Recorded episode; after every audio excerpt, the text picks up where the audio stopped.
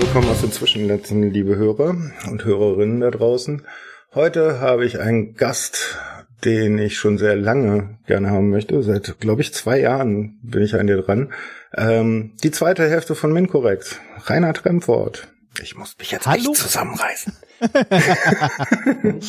Hallo.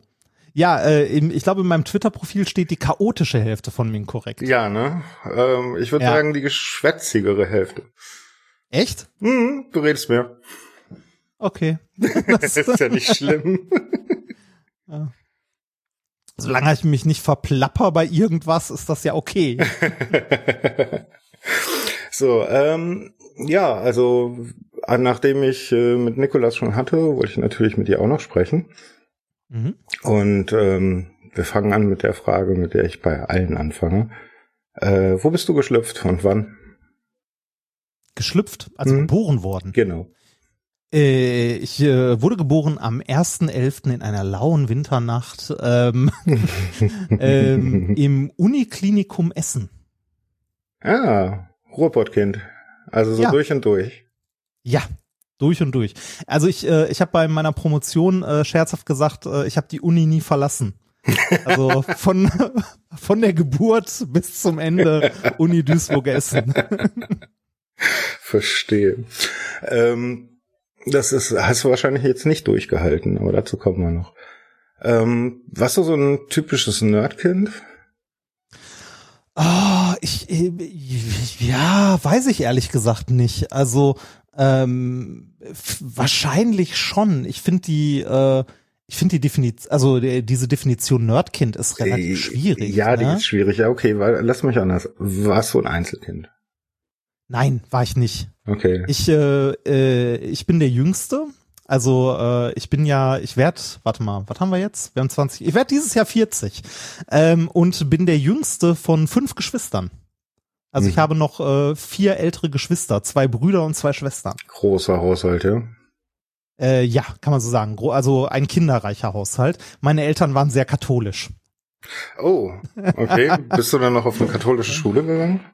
Ja, ich, äh, ich war in einem katholischen Kindergarten, der war direkt gegenüber von unserer, äh, von unserer Wohnung. Wir haben nämlich direkt neben einer Kirche gewohnt und direkt daneben war der katholische Kindergarten. Danach war ich auf einer katholischen Grundschule und äh, danach auf einem bischöflich-katholischen Gymnasium. Und wann wusstest du, dass Religion nichts für dich ist? Ähm, äh, zu der Zeit, als ich äh, keine Cartoons morgens auf RTL gucken konnte, weil ich in die Kirche gehen sollte. Also ungefähr sehr, sehr, sehr früh, ja? Ja, genau, das könnte man, könnte man sagen. Also ich, äh, ich, ich würde auch nicht sagen, ähm, also ich, ich finde es immer hart, wenn man sagt, so Religion ist nichts für einen.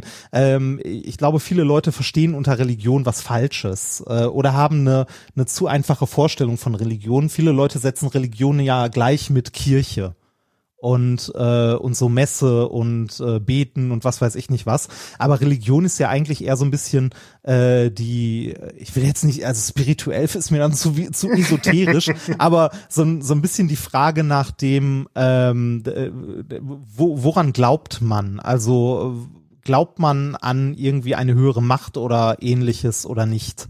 Ne, ähm, wie gesagt, sehr katholisch erzogen worden. Einer meiner äh, Brüder, also der äh, nächstältere Bruder, ist äh, sogar Rallye-Lehrer geworden. Also der unterrichtet in Dorsten äh, katholische äh, Religion und ähm, Geografie. Und äh, mit dem habe ich mich auch häufig über Glaube und so unterhalten, äh, weil der ist halt gläubig, zumindest in gewissen Maßen. Ne? Also so viel, wie er es denn für seinen Job sein muss. Ähm, aber der hat zum Beispiel den Glauben meiner Eltern oder meiner Mutter immer als sehr kindlichen Glauben bezeichnet. Ähm, was nicht böse gemeint war oder so, sondern ähm, kindlicher Glaube im Sinne von ähm, äh, da ist der der der große äh, gütige Gott im Himmel, der sich um mhm. die Menschen kümmert. Und das hat er als studierter Theologe halt als sehr kindlichen Glauben bezeichnet, mhm. weil ähm, mich haben auch häufig Leute gefragt, so ja ist ja klar, du bist Wissenschaftler, schließt sich ja aus, ne, äh, Physiker zu sein, also Wissenschaftler äh, und religiös zu sein und da muss ich auch immer sagen, nein, tut's nicht. Das schließt sich überhaupt nicht aus.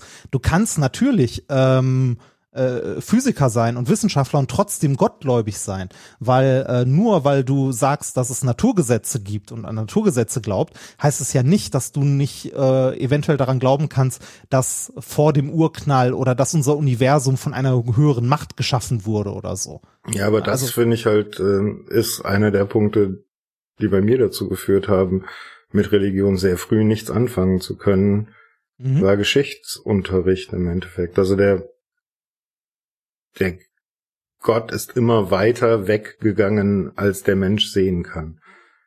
Ja, Erst war er am Firmament, dann ja. war er außerhalb ja, der Galaxis, stimmt. dann war es irgendwann der Urknall und hinter dem Schleier können wir nicht sehen. Ähm, ja, ich, klar. Also als, als kann, wissenschaftlich kann denkender Mensch komme ich dann eher zu der Überzeugung zu sagen, ja, dann ist es wahrscheinlich unwahrscheinlich. Ja, ja, ich auch. Also ich bin, ich bin auch nicht gläubig in keiner Form, aber ich kann es verstehen, wenn Wissenschaftler trotzdem gläubig sind.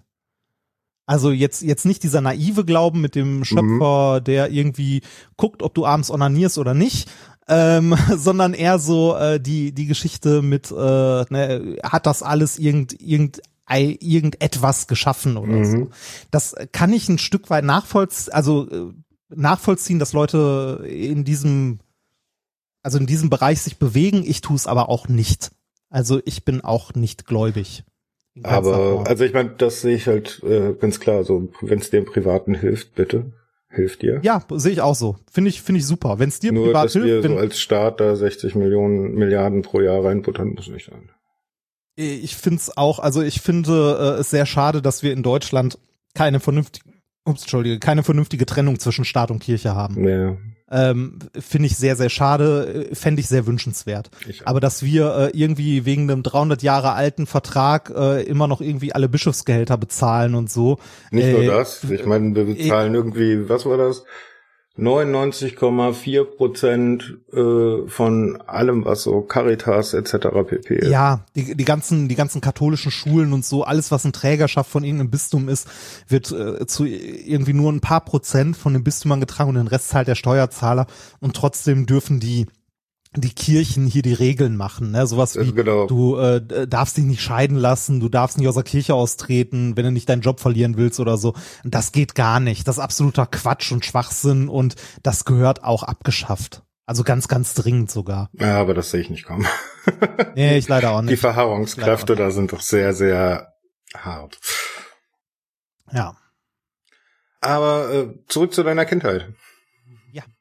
Äh, genau, ähm, ich bin in ähm, Essen aufgewachsen, also tatsächlich im tiefsten Ruhrpott, in einem Stadtteil, der sich Essen-Altendorf nennt. Ähm, den liest man heutzutage auch noch gelegentlich in der WAZ, das ist die Westdeutsche Allgemeine Zeitung. Ähm, dann aber meistens, weil sich dort irgendwelche Großfamilien mit 300 Leuten gegenseitig aufs Maul hauen. Oh, also die also, gute Gegend. Ja, das war, als ich da als Kind aufgewachsen bin, noch nicht so. Da ähm, war Altendorf tatsächlich noch irgendwie ein kleiner Stadtteil nah der Innenstadt von Essen und mhm. ähm, noch sehr durchwachsen, aber äh, Altendorf hat sich sehr zum Negativen entwickelt in den letzten 30 Jahren, sag ich mal. Ähm, es ist halt ein Stadtteil, der sehr arm ist, also ähm, wo auch nach und nach alle Geschäfte auf der Haupteinkaufsstraße zugemacht haben. Ähm, und ich erkenne den eigentlich kaum noch wieder. Also einer meiner Brüder wohnt immer noch da. Meine Mutter hat bis zu ihrem Tod dort gelebt. Also mein Vater, also beziehungsweise meine Eltern haben bis zu ihrem Tod dort gelebt. Ähm, ich fühle mich da auch immer noch zu Hause. Auch wenn es richtig assi ist, wenn ich da bin, ist das für mich immer noch zu Hause. Ähm, aber ja, da, da ja, bin ich. Gehört das nicht auch so ein bisschen zum Ruhrpott, Asi sein? Ja, das schon, aber da ist richtig assi. Also da ist so assi assi. da ist, da ist so richtig. Genau, also da ist noch mal, das ist noch mal eine, eine Stufe, also eine Stufe drunter. Ähm, ja, das ist da, wo gesagt, sich der Assi in der U-Bahn unwohl fühlt. Ja, genau, das, äh, das, das trifft's.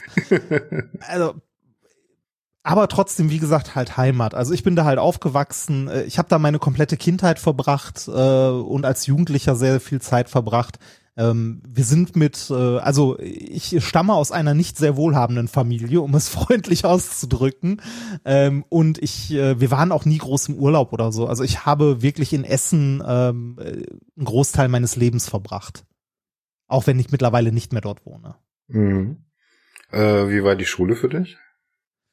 Ähm, puh, ähm, ähm, unterschiedlich. Also die an die Grundschule erinnere ich mich ehrlich gesagt kaum noch an die Zeit.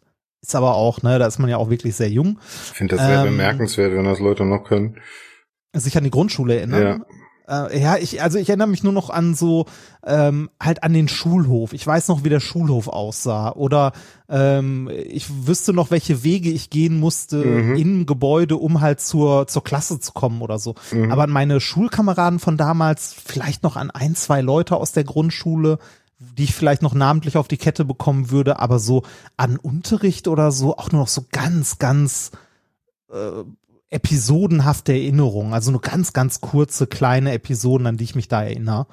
Ähm, auf der weiterführenden Schule dann sieht schon ein bisschen anders aus, also dann auf dem Gymnasium, auf dem ich war, ähm, da erinnere ich mich noch ganz gut dran, dass ich in der achten Klasse sitzen geblieben bin. äh, ich durfte die achte Klasse zweimal machen, äh, wegen Latein und Englisch. Oh, Ich hatte äh, in Latein äh, eine 5 und in Englisch auch eine 5. Und die Nachprüfung habe ich nicht geschafft. Äh, und durfte dann die achte Klasse wiederholen. Ähm, Im Nachhinein betrachtet ist es eine der besten Sachen, die mir in meiner Schullaufbahn passiert ist. Also sitzen bleiben ist keine Schande, kann jedem passieren, gerade irgendwie in schweren Zeiten oder so. Also hat ja häufig auch was mit, mit persönlicher Entwicklung und so zu tun. Ähm, bei mir war es so, dass die Stufe, also die Klassenstufe, in der ich dann gelandet bin danach, dass ich dort viel, viel besser zurechtgekommen bin mit den Leuten, äh, sich meine schulische Leistung deutlich verbessert hat. Also ich war in äh, Latein und Englisch trotzdem weiterhin nie besonders gut. Das waren immer meine mit Abstand schlechtesten Fächer in der Schulzeit. Ähm, aber ich habe mich da viel, viel wohler gefühlt. Ich habe ich hab sogar noch mein Latinum gemacht am Ende. cool. Ja. Ja, bei mir war es Gegensatz zu meinem Französisch. Bruder. Ich habe Französisch nie verstanden, zwei Jahre hintereinander Ah. sechs. Danach habe ich dann Ah, noch gelassen. Ja, weil, also ich hätte, äh, ich hätte Latein bei uns gerne abgewählt, aber es war Pflicht. Also bei uns äh, musste, also ich war der letzte Jahrgang, der noch Latein wählen Ah musste. ja, katholische Schule, ich erinnere mich. Ja, ja, genau. das ist die Vorbereitung Schule. auf Griechisch, damit du auch endlich äh, Theolo Theologe werden kannst. Ja, das, das Fiese ist ja, ähm, mein, also mein äh, Bruder, der jetzt Theologie, also der jetzt äh, Lehrer ist, Mhm. äh, der war auf der gleichen Schule in der Stufe über mir und ist im gleichen Jahr sitzen geblieben.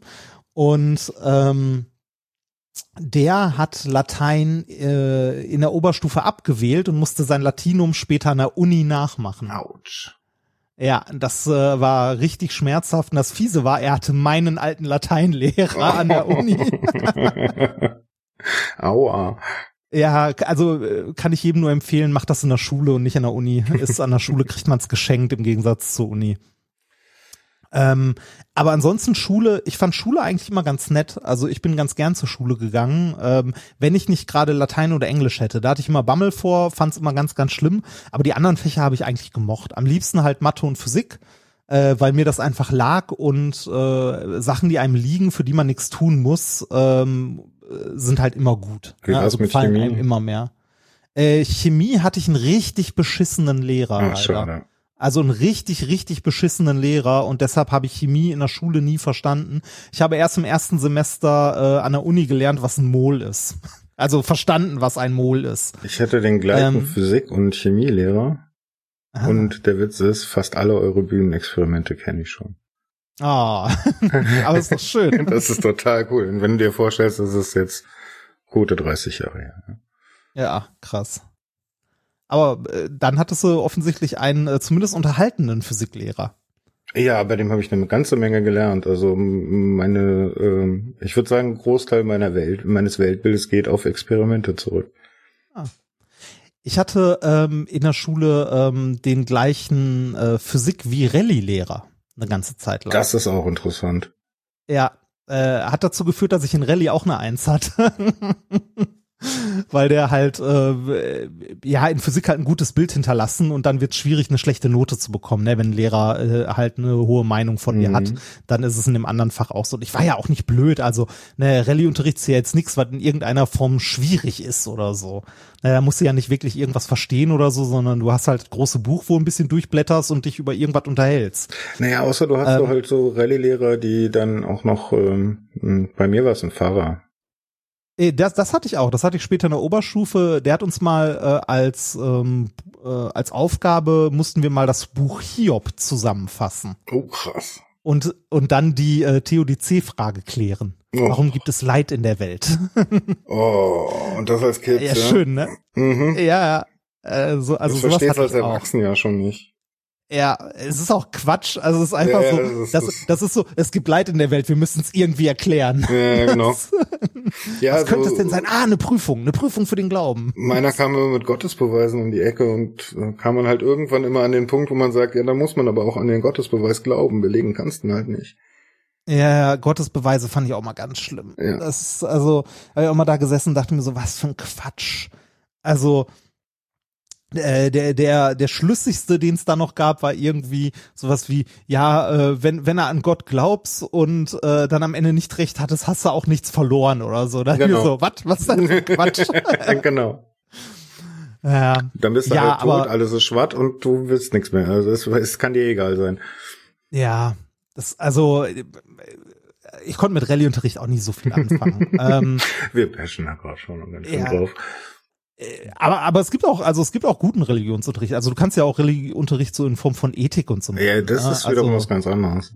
Ja, ja, genau, aber das, das geht ja. Also, ne, ähm, wenn du jetzt nicht zwingend äh, so einen Rallye-Unterricht hast von so einem supergläubigen, äh, weiß ich nicht was, der dich die Bibel hoch und runter beten lässt, dann geht das ja. Aber genug zum Rallye-Unterricht. ähm, äh, ich, ich war in der Schule, ich war kein besonders guter Schüler. Ähm, ich bin erst in der Oberstufe langsam besser geworden. Ähm, äh, weiß ich nicht, wahrscheinlich, weil ich da meine, meine LKs hatte, die halt einen Großteil der Abschlussnote ja gemacht haben. Hm. Und das war bei mir halt äh, Mathe und Physik und ich war in beidem sehr gut in der Schule. Weil es mir, ähm, ich, also ich weiß nicht, ob man dafür irgendwie ein Gefühl haben muss, eine Begabung oder ob einem das einfach liegen muss. Ähm, ich habe immer das Gefühl, bei manchen Leuten ist das bei Sprachen so. Ich bin mit Sprachen nie gut klargekommen, ähm, weil es da äh, gibt's zwar immer Regeln für alles, aber es gibt immer tausend und eine Ausnahme. Und ähm, deshalb bin ich mit Sprachen nie warm geworden. Ich mochte Mathe und Physik, weil da gibt's äh, einen ganz kleinen Satz an ganz einfachen Regeln. Der ist nicht groß, den kann man so an zwei Händen abzählen. Ähm, Gerade in Mathe, was es so an Regeln gibt. Und alles, das die, also alles, was dann kommt, ergibt sich aus diesen paar Regeln. Und das fand ich immer, also deshalb ist mir das immer sehr leicht gefallen und ich fand es halt schön. Äh, wie gesagt, bin in der Oberstufe dann besser geworden, weil ich halt diese beiden Leistungskurse hatte, da äh, tatsächlich so gut wie nie für lernen musste. Und ich glaube, ich habe in meiner gesamten Schullaufbahn in Mathe einmal eine 3 plus geschrieben oder so. Also ganz ehrlich, ich glaube, das bei jedem Fach so. Ich glaube, das gleiche sagt dir ein Sprachler. Ja, wahrscheinlich. Ja. Aber da gibt's tausend und eine Ausnahme. Und du hast gerade so meine Faszination Verben. für IT beschrieben. Ja, das, also es, es gibt fünf einfache Regeln und der Rest ergibt sich. ja, genau. Ja. Man muss halt nur tief genug runtergreifen in den Sumpf Ja. aus, Also aus Ebenen, die da drüber liegen. also mir mir hat das damals äh, mir haben diese Fächer damals Spaß gemacht. Ich fand auch äh, in Physik nicht mal die Physik so super interessant, sondern die äh, so die Entwicklung der Menschheit daran abzulesen, also die Physikgeschichte, die Erkenn der Erkenntnisgewinn über die Zeit. Ähm, ne, so von von der Mechanik über der Mensch entdeckt Elektrizität, Mhm. baut Motoren und Mhm. so. Äh, und nach dem Abi denkt man dann, man hat äh, jetzt hat man eine Menge gelernt und verstanden und dann kommt man an die Uni und merkt, man kann gar nichts eigentlich.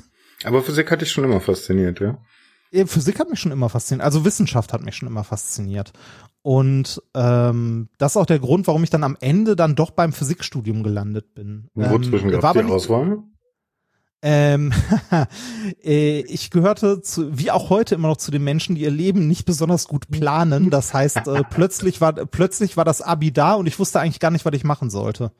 Also es gibt ja Leute, die kümmern sich schon in der elften Klasse drum, irgendwie einen Studienplatz und irgendwie, äh, weiß ich nicht, äh, Mhm. als Volontier irgendwie Mhm. ins Ausland zu gehen, um dann Mhm. da und da einen Studienplatz zu bekommen, war für mich alles. Äh, also ich wusste nur, ich soll studieren gehen, weil meiner Mutter das wichtig war. Weil wenn man, also meine Mutti war wichtig, dass ich ein Abi mache und dass ich studieren gehe.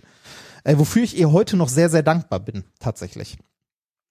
Ähm, weil äh, ich glaube, dass Bildung eine der wenigen Möglichkeiten in unserer heutigen Gesellschaft für sozialen Aufstieg ist. Ja, und dann wird es euch ja auch nicht so geben, wie es euch gibt. Ja, genau. Ähm, Äh, ich ich habe nicht sofort Physik studiert, ich habe Maschinenbau studiert, zwei Semester Ah, in okay. Bochum. Also ich habe in Bochum angefangen, Maschinenbau zu studieren, äh, aber mit der vollkommen falschen Vorstellung davon, was Maschinenbau ist. Ich fand halt die Sendung mit der Maus immer toll, Mhm. wenn erklärt wurde, wie eine Büroklammer gemacht wird und so. Mhm, Und da dachte ich mir mhm. so, ja, dann äh, ist Maschinenbau, dann machst du Masch Maschinenbau. Und hab dann in den Vorlesungen zu Maschinenbau gesessen, hab in Mathe relativ wenig, also relativ schnell wenig verstanden. Ähm, weil Mathe an der Uni ist ja was anderes als Mathe in der Schule. Mhm. Ich habe äh, den großen Fehler, äh, den großen arroganten Selbstüberschätzungsfehler, den sehr, sehr viele Abiturienten machen, wenn sie Mathe-LK äh, hatten. Und zwar äh, die Denke, dass du ja Mathe-LK hattest, ne? Und wahrscheinlich die ersten ein, zwei Monate, äh, an der, also das erste Semester musste, musste gar nicht so richtig aufpassen, weil ne, das, da hattest du ja alle schon eine Schule, das müssen die Leute, die keinen Mathe-LK hatten, ja erstmal zu dir aufholen. So in etwa, ne? Nee. Diese, ja, genau. Aber das, das denken Abiturienten häufig. Das habe ich auch später als Lehrender häufig gemerkt, dass Mhm. die das denken. Ich war ja nicht besser. Also zumindest äh, damals Mhm. im ersten Semester. Hab dann aber sehr schnell gemerkt, dass dem nicht so ist. Ne? Man fängt zwar an der Uni an, äh, in der ersten Vorlesung mit, das hier ist ein Zahlenstrahl und das hier sind die Mengen der natürlichen Zahlen, der äh, rationalen Zahlen, der irrationalen Zahlen oder sonst was. Ne? Äh, aber zwei Wochen später bist du plötzlich bei äh, einfachen Differentialgleichungen oder so und merkst so, oh, oh, verdammt, ich habe irgendwas nicht mitbekommen. Mhm. Äh, ähm, und spätestens, wenn das erste Volumenintegral an der Tafel steht, weißt du gar nicht mehr, worum es überhaupt geht. Äh, Ich habe nicht also, mal eine Idee, was ein Volumenintegral ist an der Stelle. Das, das ist ein Integral, ähm, äh, wenn man, wenn man in der Schule Integralrechnung macht, lernt man das ja immer kennen als Fläche unter der Kurve. Mhm. Ne, dass das die Fläche unter der Kurve ist. Und ein Volumenintegral ist im Grunde ein Integral über ein Volumen. Ah, dreidimensional. Ja, genau, das, das sind quasi so drei Integralzeichen hintereinander. Und Aua. äh, dann über über dx, dy, dz, wenn man in kartesischen Koordinaten Mhm. das macht. Man lernt dann aber auch, dass man das ja äh, für viele, viele Sachen viel sinnvoller in Kugelkoordinaten machen kann. Und dann lernt man den ganzen Scheiß in Kugelkoordinaten zu transformieren und so. Und dann wird's irgendwann richtig eklig. Äh, auf jeden Fall ist man da sehr, sehr schnell raus. Und äh, das musste ich im Maschinenbau merken, dass ich da doch aufpassen muss. Ich habe aber auch gemerkt in den ersten beiden Semestern, dass äh, Maschinenbau nicht das Richtige für mich war. Ich habe mich da nicht sehr wohl gefühlt. Ähm, die Menschen waren nicht so ganz mein, mein Menschenschlag, wobei das wahrscheinlich auch ein bisschen zu hart geurteilt ist. Ähm, ich war einfach, glaube ich, nicht gut vorbereitet auf die Uni. Also auf diesen Umbruch von Schule zu Uni und das sind, glaube ich, sehr viele ähm, Schüler heute immer noch nicht. Ja, ja, da wird dir überhaupt nicht geholfen, da Nee, gar Fuß zu nicht. fassen. Also so genau, wird so getan, so mit, hey, jetzt hast du dein Abitur, jetzt bist du erwachsen, mach mal. Ja, und äh, das ist halt, äh, das ist halt Kacke. also ich habe, ähm, also ich habe ja relativ viele äh, Erstsemestervorlesungen gemacht. Äh, In meinem letzten Job jetzt zuletzt an der Hochschule Mannheim habe ich die Physikvorlesung für die Maschinenbauer gemacht. Äh, mehrere Semester lang im ersten Semester und ich habe immer eine Vorlesungsstunde, ähm, möglichst eine der ersten beiden, dafür ähm, quasi verbraucht beziehungsweise geopfert, denen zu erklären, wie Hochschule Schrägstrich Uni funktioniert. Also äh, den, den zu erklären, so, hört mal, das hier ist nicht Schule, niemand äh, achtet hier darauf, ob ihr da seid. Niemand interessiert, also es klingt härter als es ist, aber niemand interessiert es, ob ihr da seid oder nicht. Ihr seid für euch hier. Ähm, wenn ihr Sachen nicht versteht, ist das nicht schlimm, das ist normal, es geht allen um euch rum genauso, aber lasst das nicht schleifen, fragt nach, fragt die Dozenten, wenn ihr Fragen habt. Es gibt keine doofen Fragen, fragt die Sachen. Äh, fragt jeden Dozent nach einem Buch, das der euch empfehlen kann. Lest da die Sachen drin nochmal nach, die in der Vorlesung drangekommen sind Mhm. und so weiter und so weiter. Also so, ein, ne, so hier, ihr müsst euch selber kümmern. Ähm, es ist kein Lehrer mehr da, der versucht, jeden mitzuziehen, sondern ihr seid jetzt selbstverantwortlich. Ja, aber ist geil, Und ne? wie- Wenn dir vorher selber kümmern immer abgenommen wird, beziehungsweise nicht Ja. beigebracht wird. Ja. Und äh, da fliegen eine Menge Leute äh, auf die Fresse im ersten Semester. Also, äh, wie gesagt, mich eingeschlossen. Allein schon, allein schon Studienwahl, ne? Studienwahl ist in Deutschland auch so beschissen, ne? Ähm, nicht eine wie- Studienwahl, ja. äh, äh, aber, aber da, also das ist, finde ich, was, wo das System so unglaublich kaputt ist. Ähm, wie viele Leute Medizin oder Jura studieren, weil sie ein Abi haben, das es ihnen ermöglicht. Ja. Ne, ne, also, äh, ich habe eins ab, ja, was mal, ja, Studium Medizin oder Jura. Da merkt man ja schon alleine, ne, bei Medizin oder Jura sind zwei Interessen, die sehr nah beieinander liegen. Ne? Also ich, ich verstehe es nicht. Also ich finde es total bescheuert. Ja, oder BWL, ne? Ich meine, das ist ja. immer, wenn du gar nichts mehr weißt, was du mit dir anfangen sollst. Ja, es, aber man muss ja auch sagen, die Informationen, die man vorher zu Studien hat, vielleicht ist es heutzutage besser. Früher war es aber echt für einen Arsch. Also ähm, ich erinnere an das Berufsinformationszentrum. Oh, Alter. Das ja. Witz. Das ist ja aber auch für Ausbildung und so weiter vollkommen für einen Hund gewesen, ey. Es, es ist einfach für einen Arsch. Also, ne, ich hatte auch keine Ahnung damals, hab dann gedacht, komm, machst du Maschinenbau, gehst mal nach Bochum, mhm. hab Maschinenbau gemacht und habe dann im Studium eigentlich, also in diesen ersten beiden Semestern, äh, erst gemerkt, was mich überhaupt interessiert, wo ich sag so, komm, das willst du machen. Und ähm, ich habe Chemie gehört, also Chemievorlesungen mhm. im ersten beiden Semestern und habe da sogar meine Vordiplomsprüfung bestanden, was ganz gut war, weil die konnte ich mir später anrechnen lassen ähm, für bei dem anderen Studium und ich habe gemerkt, ich kann mit Konstruktionen und technisches Zeichnen und so, das lag mir alles nicht, fand ich alles doof. Was mir aber richtig Spaß gemacht hat, war Werkstofftechnik. Mhm. Also ich habe zwei Semester Werkstofftechnik gehört und hatte da richtig viel Spaß dran. Ähm, und habe dann äh, mich doch dazu entschlossen, es dann doch mal mit Physik zu, also zu probieren, was ich mich vorher nicht getraut habe. Ähm, und habe dann im Physikstudium irgendwann später gelernt, Werkstofftechnik ist im Grunde auch nur sowas wie äh, angewandte Festkörperphysik. Mhm. Also ich hatte dann Werkstofftechnik äh, später im Diplom tatsächlich sogar noch mal als Nebenfach. Also mein Nebenfach im Diplom war Werkstofftechnik bei Physik. Naja, du hast ja auch so ein, du, du, hast du nicht auch ein äh, Laborinstrument gebaut dafür? Ja, ja, bei ähm, beim Physikstudium gibt's ja quasi zwei große Zweige, für die man sich entscheidet. Ähm, ich habe noch, also ich war noch einer der Physik? letzten, genau, oder Experimentalphysik. Aha. Also das, das sind so die beiden großen Zweige, die es gibt. Ähm, nichtsdestotrotz, auch als Theoretiker muss man Experimentalphysik-Vorlesungen hören und andersrum genauso. Auch als Experimentalphysik-Physiker musst du Theorievorlesungen hören. Und zwar auch nicht zu knapp. Also ich habe fünf Semester theoretische Physik gehört. Mhm. Äh, also theoretische Physik eins bis fünf. Ähm, und das war nicht schön. das war überhaupt nicht schön. Weil das ist so ein bisschen so, äh, du hast äh, im Physikstudium, zumindest damals noch beim Diplom, hast du vier Semester höhere Mathematik, die ersten mhm. vier das ist dann im dritten Semester, wenn du denkst so, äh, ne, du gehst schon auf dem Zahnfleisch bei Mathe, dann kommt theoretische Physik dazu, was eigentlich nur noch eine Mathe-Vorlesung ist. Also du hörst noch mehr Mathe-Vorlesungen. Und ähm, manchen Leuten liegt das sehr. Mir lag aber Experimentalphysik mehr. Also ich habe an Experimentalphysik mehr Spaß gehabt und habe dann auch meine Diplomarbeit in einer äh, Experimentalphysik-Arbeitsgruppe gemacht, beziehungsweise sogar noch äh, ein bisschen weiter in den Schwerpunkt technische Physik, also noch ein bisschen anwendungsnah. Mhm. Ähm, wir haben bei uns in der Arbeitsgruppe äh, Dünnschichttechnologie gemacht. Mit Diamanten, also so Plas genauso Plasmabeschichtungen und so. Und ich habe in meiner Diplomarbeit habe ich ähm, heteroepitaktische Diamantschichten auf Silizium-Wafern gemacht. Also nix, nix Dolles, äh, nix Besonderes, aber so Diplom-Masterarbeiten, kennst du ja wahrscheinlich auch, sind eh immer so Sachen, also da erfindet selten jemand irgendwas Neues. Ja. Ne, sondern es aber ist eher reproduzierende Arbeit, äh, beziehungsweise äh, einen kleinen Aspekt vielleicht äh, sich nochmal angucken. Ähm, aber beim deinem Doktor, wie hat es Promotion, ne?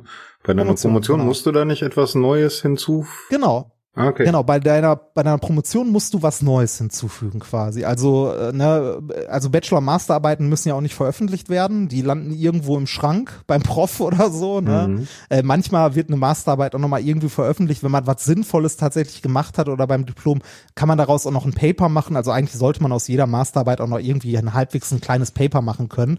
Aber spätestens bei der Doktorarbeit muss dann wirklich äh, eigene Forschung dabei sein. Also man muss selber irgendwas erforschen forschen und machen und das dann auch eigenständig. Ähm, da ist aber auch die Sache, dass äh, so eine Diplom- oder Masterarbeit geht ja im Grunde, also eine Masterarbeit geht, glaube ich, ein Jahr So lang ging auch das Diplom damals, also die Diplomarbeit. Man hat knapp ein Jahr Zeit, was im, äh, im Labor zu machen und zu entwickeln. Und das sind auch so die ersten wirklichen Schritte, die man in einem richtigen Labor macht. Zumindest jetzt, wenn man irgendwie Physiker ist oder so. Hat sich mit Bachelor Master alles ein bisschen geändert. Ähm, ist beim Bachelor, finde ich, ganz gut. Man ist früher im Labor und hat früher im Labor was zu tun. Aber so Bachelor- und Masterarbeiten sind häufig ähm, ja, man kann sagen, zuarbeiten zu einer Promotion. Es ist auch häufig so, dass du ja in der Masterarbeit von einem äh, Doktoranden betreut wirst. Mhm. Neben deinem Prof. Mhm. Also, dass dein Prof sich das halt anguckt oder irgendwie der Postdoc. Und wenn ein Doktorand gerade da ist, dann arbeitest du halt mit dem Doktorand zusammen und machst für den quasi eine Zuarbeit. Zumindest in einer gut funktionierenden Arbeitsgruppe sollte es so sein. Ja? Ähm, ist aber auch nicht immer so. Und äh, in deiner Promotion musst du dann, wie gesagt, wirklich was Eigenständiges machen. Und äh, da habe ich ähm, eine Anlage aufgebaut, tatsächlich. Eine äh, komplette Anlage und habe mir ähm, angeguckt, wie sich verschiedene Aspekte in der Diamantsynthese auf die Reinheit des Diamanten auswirken. Also ich habe versucht, äh, eine Anlage aufzubauen, die hochreine Diamantschichten erzeugen kann.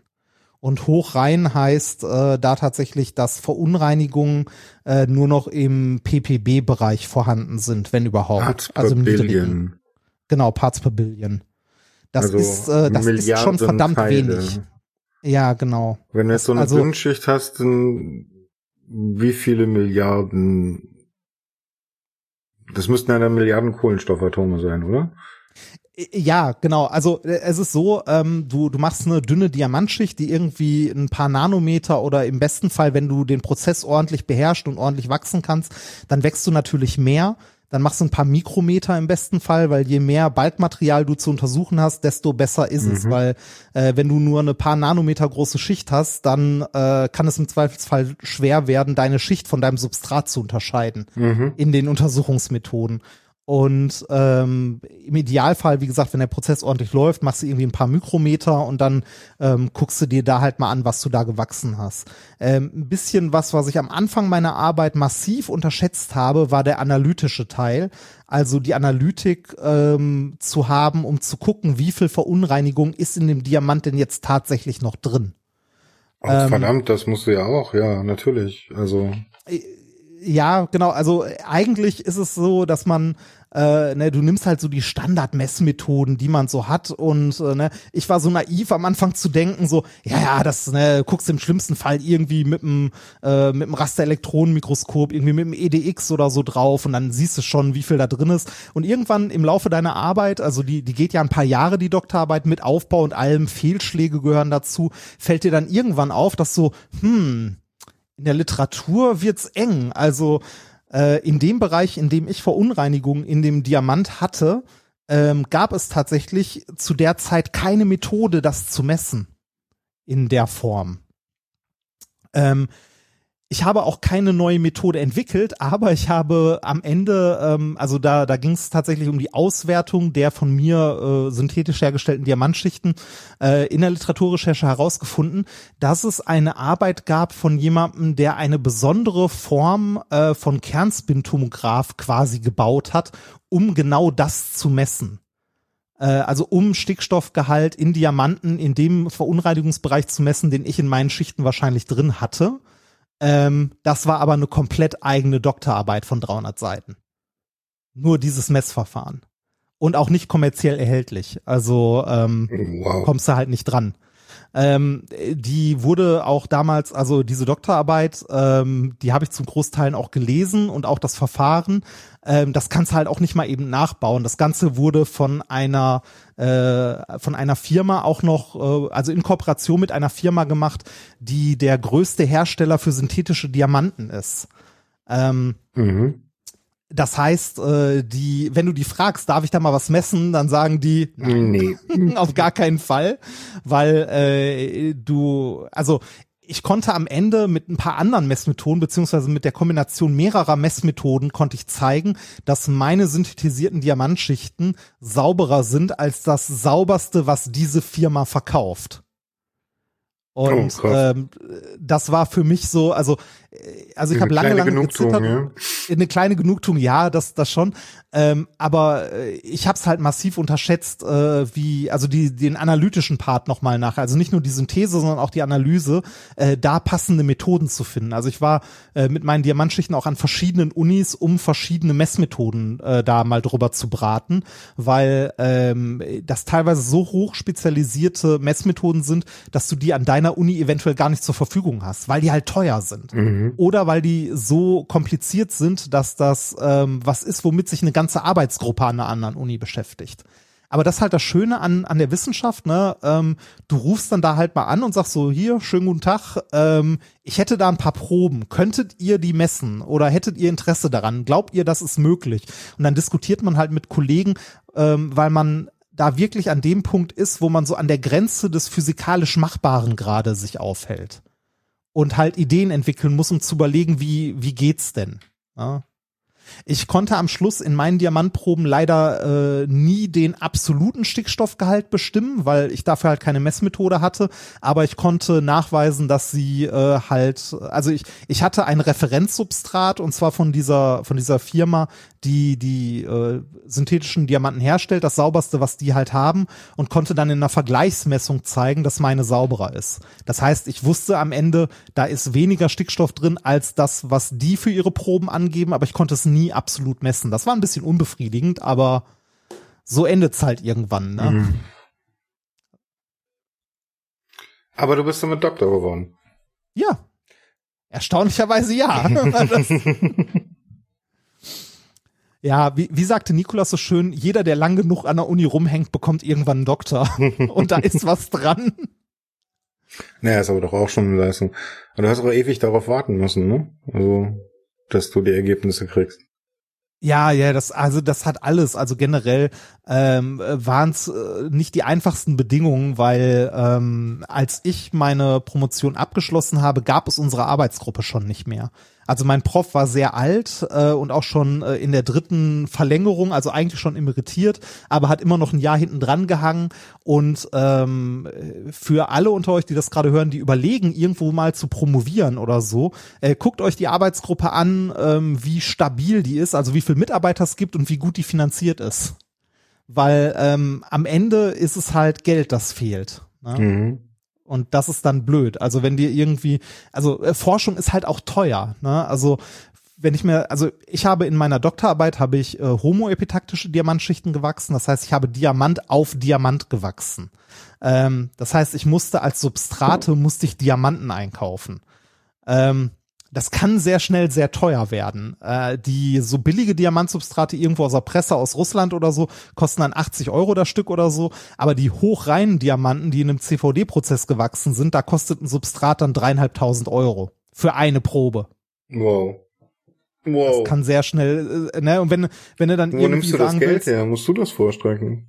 Nein, nein, nein, nein, nein. Das ist halt das Budget der Arbeitsgruppe, ne? Also aus irgendwelchen Projekten muss man halt schauen, wo das Geld herkommt. Das übliche Dilemma an der Uni. Achso, ja, ähm, genau, da wollte ich auch mit dir drüber reden. Wie funktioniert dieses, dieses Vergabesystem an Universitäten? Oh, da, ähm, ha, ich glaube, da wäre Nikolas gerade der bessere Ansprechpartner, Ach, weil stimmt. der da noch mehr, mehr drin ist und auch mehr Anträge geschrieben hat und so als ich.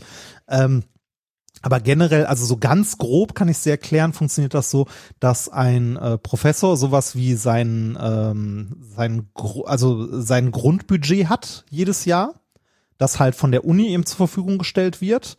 Ähm, das ist halt Verhandlungssache, wenn man die Professur antritt und so, ne? Wie viel Mitarbeiter du hast zum Beispiel. Mhm. Also ob du einen Laboringenieur hast oder nicht, eine Sekretärin oder ein Sekretär oder nicht ähm, das kommt dann alles aus deinen Haushaltsmitteln, die du von der Uni bekommst. Das reicht aber im Grunde nur, oder häufig nur, um deine Grundausgaben abzudecken. Sowas wie äh, ne, beispielsweise den Sekretär, die Laboringenieurin und äh, noch den Postdoc, den du beschäftigst oder so. Für alles andere musst du Drittmittel dir besorgen. Das mhm. heißt, du musst äh, Forschungsanträge schreiben. Das heißt, du musst konkrete Ideen für Forschungsprojekte haben, die am besten noch in irgendein Programm fallen, das gerade gefördert wird. Wenn zum Beispiel, ähm, also so nimmt die Politik halt Einfluss auf die Richtung, in die geforscht wird. Oh ja. ähm, das wird leider, das wird leider immer mehr, dass äh, man immer mehr von Drittmitteln abhängig ist. Ähm, das war früher nicht ganz so. Früher war es so, dass die äh, der Haushalt der einzelnen Professoren deutlich höher war und die in ihrer Forschung auch freier waren, in welche Richtung man mal was probieren wollte. Äh, heute hast du dann halt äh, zum Beispiel ein großer Topf, der irgendwie ähm, von der, äh, also äh, über zum Beispiel die äh, DFG, also die Deutsche Forschungsgemeinschaft, sagt, wir möchten jetzt, äh, dass schwerpunktmäßig in Richtung Brennstoffzellen geforscht wird oder mhm. äh, Wasserstoff oder so und sagt dann, wir machen das Projekt äh, keine Ahnung, die haben immer so geile Namen, Horizon 2020 oder was weiß ich nicht was, ne? Ähm, irgendwie Fuel for Future oder gibt es irgendeinen scheiß Namen? So nach dem Motto, ne? Und, Photovoltaik interessiert uns jetzt nicht so. Ja, also je nachdem, was gerade äh, von Interesse ist, was gefördert wird, äh, packst halt einen Topf dahin, auf den kann man sich quasi bewerben mit äh, den Forschungsanträgen. Dann gibt's immer verschiedene Programme, äh, in die man sich bewerben kann. Es gibt verschiedene Arten von Forschungsanträgen. Zum Beispiel so ein, der Klassiker ist halt der DFG-Antrag bei der Deutschen Forschungsgemeinschaft, äh, wo man einen Antrag schreibt auf ein Projekt, das sagen wir mal über drei Jahre geht oder so, sagt, ich brauche für dieses Projekt folgende Mittel, äh, irgendwie zwei Doktorandenstellen, äh, so und so viel tausend Euro äh, für Laborequipment und was weiß ich nicht was und äh, bewirbt sich quasi auf das Geld. Und dann wird der äh, geprüft, der Forschungsantrag und entweder bewilligt oder abgelehnt. Dann gibt's verschiedene Töpfe, die auch zum Beispiel für junge Forscher in erster Linie sind, wo du dich nur auf die Mittel bewerben kannst, wenn du irgendwie das erste Mal einen DFG-Antrag stellst oder so. Dann gibt's Töpfe, die äh, von irgendwelchen Stiftungen rausgegeben werden. Äh, zum Beispiel haben wir uns mal auf einen Topf beworben von der Mercator Stiftung, die sitzen im Ruhrgebiet. Die haben relativ großes Fördervolumen, waren damals aber noch aufs Ruhrgebiet beschränkt ähm, und da war die Bedingung, dass es die Kooperation der Ruhrgebietsunis fördern soll. Das mhm. heißt, wir haben uns zwei andere Arbeitsgruppen, eine in Bochum, eine in Dortmund gesucht und haben mal geguckt, was für ein Projekt könnten wir denn zusammen machen, sinnvoll. Mhm. Wo wir uns ergänzen, haben dann zusammen einen Antrag geschrieben, den bei der Mercator Stiftung eingereicht und die hat dann gesagt, so ja, finden wir gut, hier ist Geld für drei Jahre. Ne? Ähm, das ist, äh, das ist natürlich der Fall, wo man sagt, so ja, es ist schön, wenn es mal so läuft, passiert aber selten so. Äh, meistens ähm, oder häufig kann es dir passieren, dass der Antrag äh, abgelehnt wird. Also schreibst irgendwie zehn Anträge, drei davon werden bewilligt, so in etwa. Ja. Und äh, und du schreibst halt seitenweise. Ne? Also die, der, so ein Antrag ist dann nicht irgendwie drei Seiten, drei DIN A4 Seiten, sondern je nachdem, wie groß das Projekt ist, kann der äh, etliche Seiten lang sein. Das größte, äh, was man in Deutschland als Forschungsantrag stellen kann, ist ein sogenannter SFB. Das ist ein Sonderforschungsbereich, also die Abkürzung steht für Sonderforschungsbereich. Das schreibt nicht eine Arbeitsgruppe, sondern meistens äh, mehrere Fakul also mehrere Arbeitsgruppen aus mehreren Fakultäten, die zusammen ähm, einen Schwerpunkt haben wollen. Zum Beispiel gab es mal ein SFB, wo ich an einem Antrag mit Nikolas äh, was mitformuliert hatte. Ähm, für den Bereich äh, Nano, äh, also Nanotechnologie im Kontext Energiegewinnung und so. Und dann hast du halt die Chemiker, die irgendwas machen, dann verschiedene Arbeitsgruppen aus der Physik, die halt alle verschiedene Arbeitspakete beisteuern und mhm. so. Und äh, diese SFB-Anträge, die finanzieren dich, äh, beziehungsweise die können äh, dich, also deine Stelle und noch irgendwie zwei, drei Doktoranden oder so drumrum äh, oder eine ganze Arbeitsgruppe für sechs Jahre finanzieren und die können dann noch verlängert werden um nochmal sechs Jahre. Also das sind schon wirklich große Dinger, wenn du so ein SFB hast. Die zu bekommen ist aber auch super schwierig da was bewilligt zu bekommen. Und die Anträge für so ein SFB, die füllen einen Schrank. Also ein Antrag füllt einen Aktenschrank. Ja, aber, aber sollt ihr nicht Wissenschaft machen und euch nicht an, um Anträge kümmern? Also ich meine mal ja. ganz ehrlich, also und wer kommt auf die Idee, dass Grundlagenforschung schon fertig ist? Ja, das, äh, ne, das ist eins der Hauptprobleme dieser Finanzierungsmethode. Ich war ja immer der festen Überzeugung, äh, ich fände es deutlich sinnvoller, wenn man irgendwie ähm, Anträge halt äh, schreibt. Also ein, also häufig gibt's dann noch so verschiedene Bewertungsrunden und die werden ne, einzeln aussortiert. Man ist in der letzten Runde, bla bla bla. Ich fände viel sinnvoller, wenn man äh, einfache Anträge schreiben würde, ähm, da eine Kommission oder andere Forscher wie im Peer Review mal drüber gucken, ob das plausibel ist, ne, damit man jetzt nicht irgendwie sagt, ich möchte das Perpetuum mobile erforschen oder so, sondern halt irgendwie schon sinnvolle Sachen. Äh, und alle Anträge, die sinnvoll sind, werden an eine große Wand geheftet, dann führt man einen Affen rein, gibt ihm fünf Dartpfeile und alles, was er trifft, wird gefördert. Wäre am Ende, wäre am Ende ungefähr genauso fair wie die aktuelle Variante, nur Verstehe. mit weniger Verwaltung. Verstehe. ja, ja. Ja, aber äh, also ganz, ganz grob skizziert funktioniert so Forschung. Also das ist halt die, die Möglichkeit der Politik Einfluss auf Forschungsrichtungen zu nehmen. Wenn man jetzt zum Beispiel sagt, gerade erneuerbare ja. Energien sind uns jetzt gerade wichtig, dann äh, macht man halt Töpfe auf, die sich um erneuerbare Energien kümmern. Ja, aber sollten die denn nicht, also Gibt es nicht irgendwo in unserem Grundgesetz was von wegen Forschung ist frei und da soll es ja, keinen politischen, da soll es keine politische Einmischung geben? Äh, du, du, du kannst ja auch forschen, woran du willst. Die Frage ist nur, wofür du Geld bekommst. oh, komm jetzt, ey.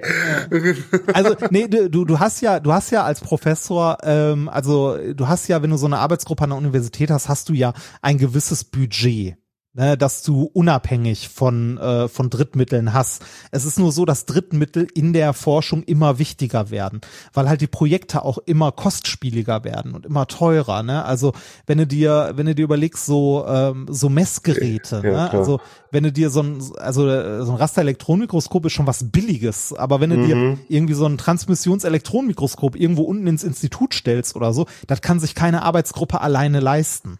Ja, das, äh, das wird dann ja, irgendwie. Wenn du es mal durchdenkst, kommst du irgendwann zum LHC, ne? Ja, richtig, genau. Genau. Das also in der Hinsicht, ich wüsste jetzt spontan nicht, wie man es besser machen könnte. Äh, eine Sache, die aber auf jeden Fall früher oder später mal passieren müsste, wäre Bürokratieabbau, weil äh, die der Overhead, den die Verwaltung frisst an Universitäten, der ist Wahnsinn und der wird immer größer.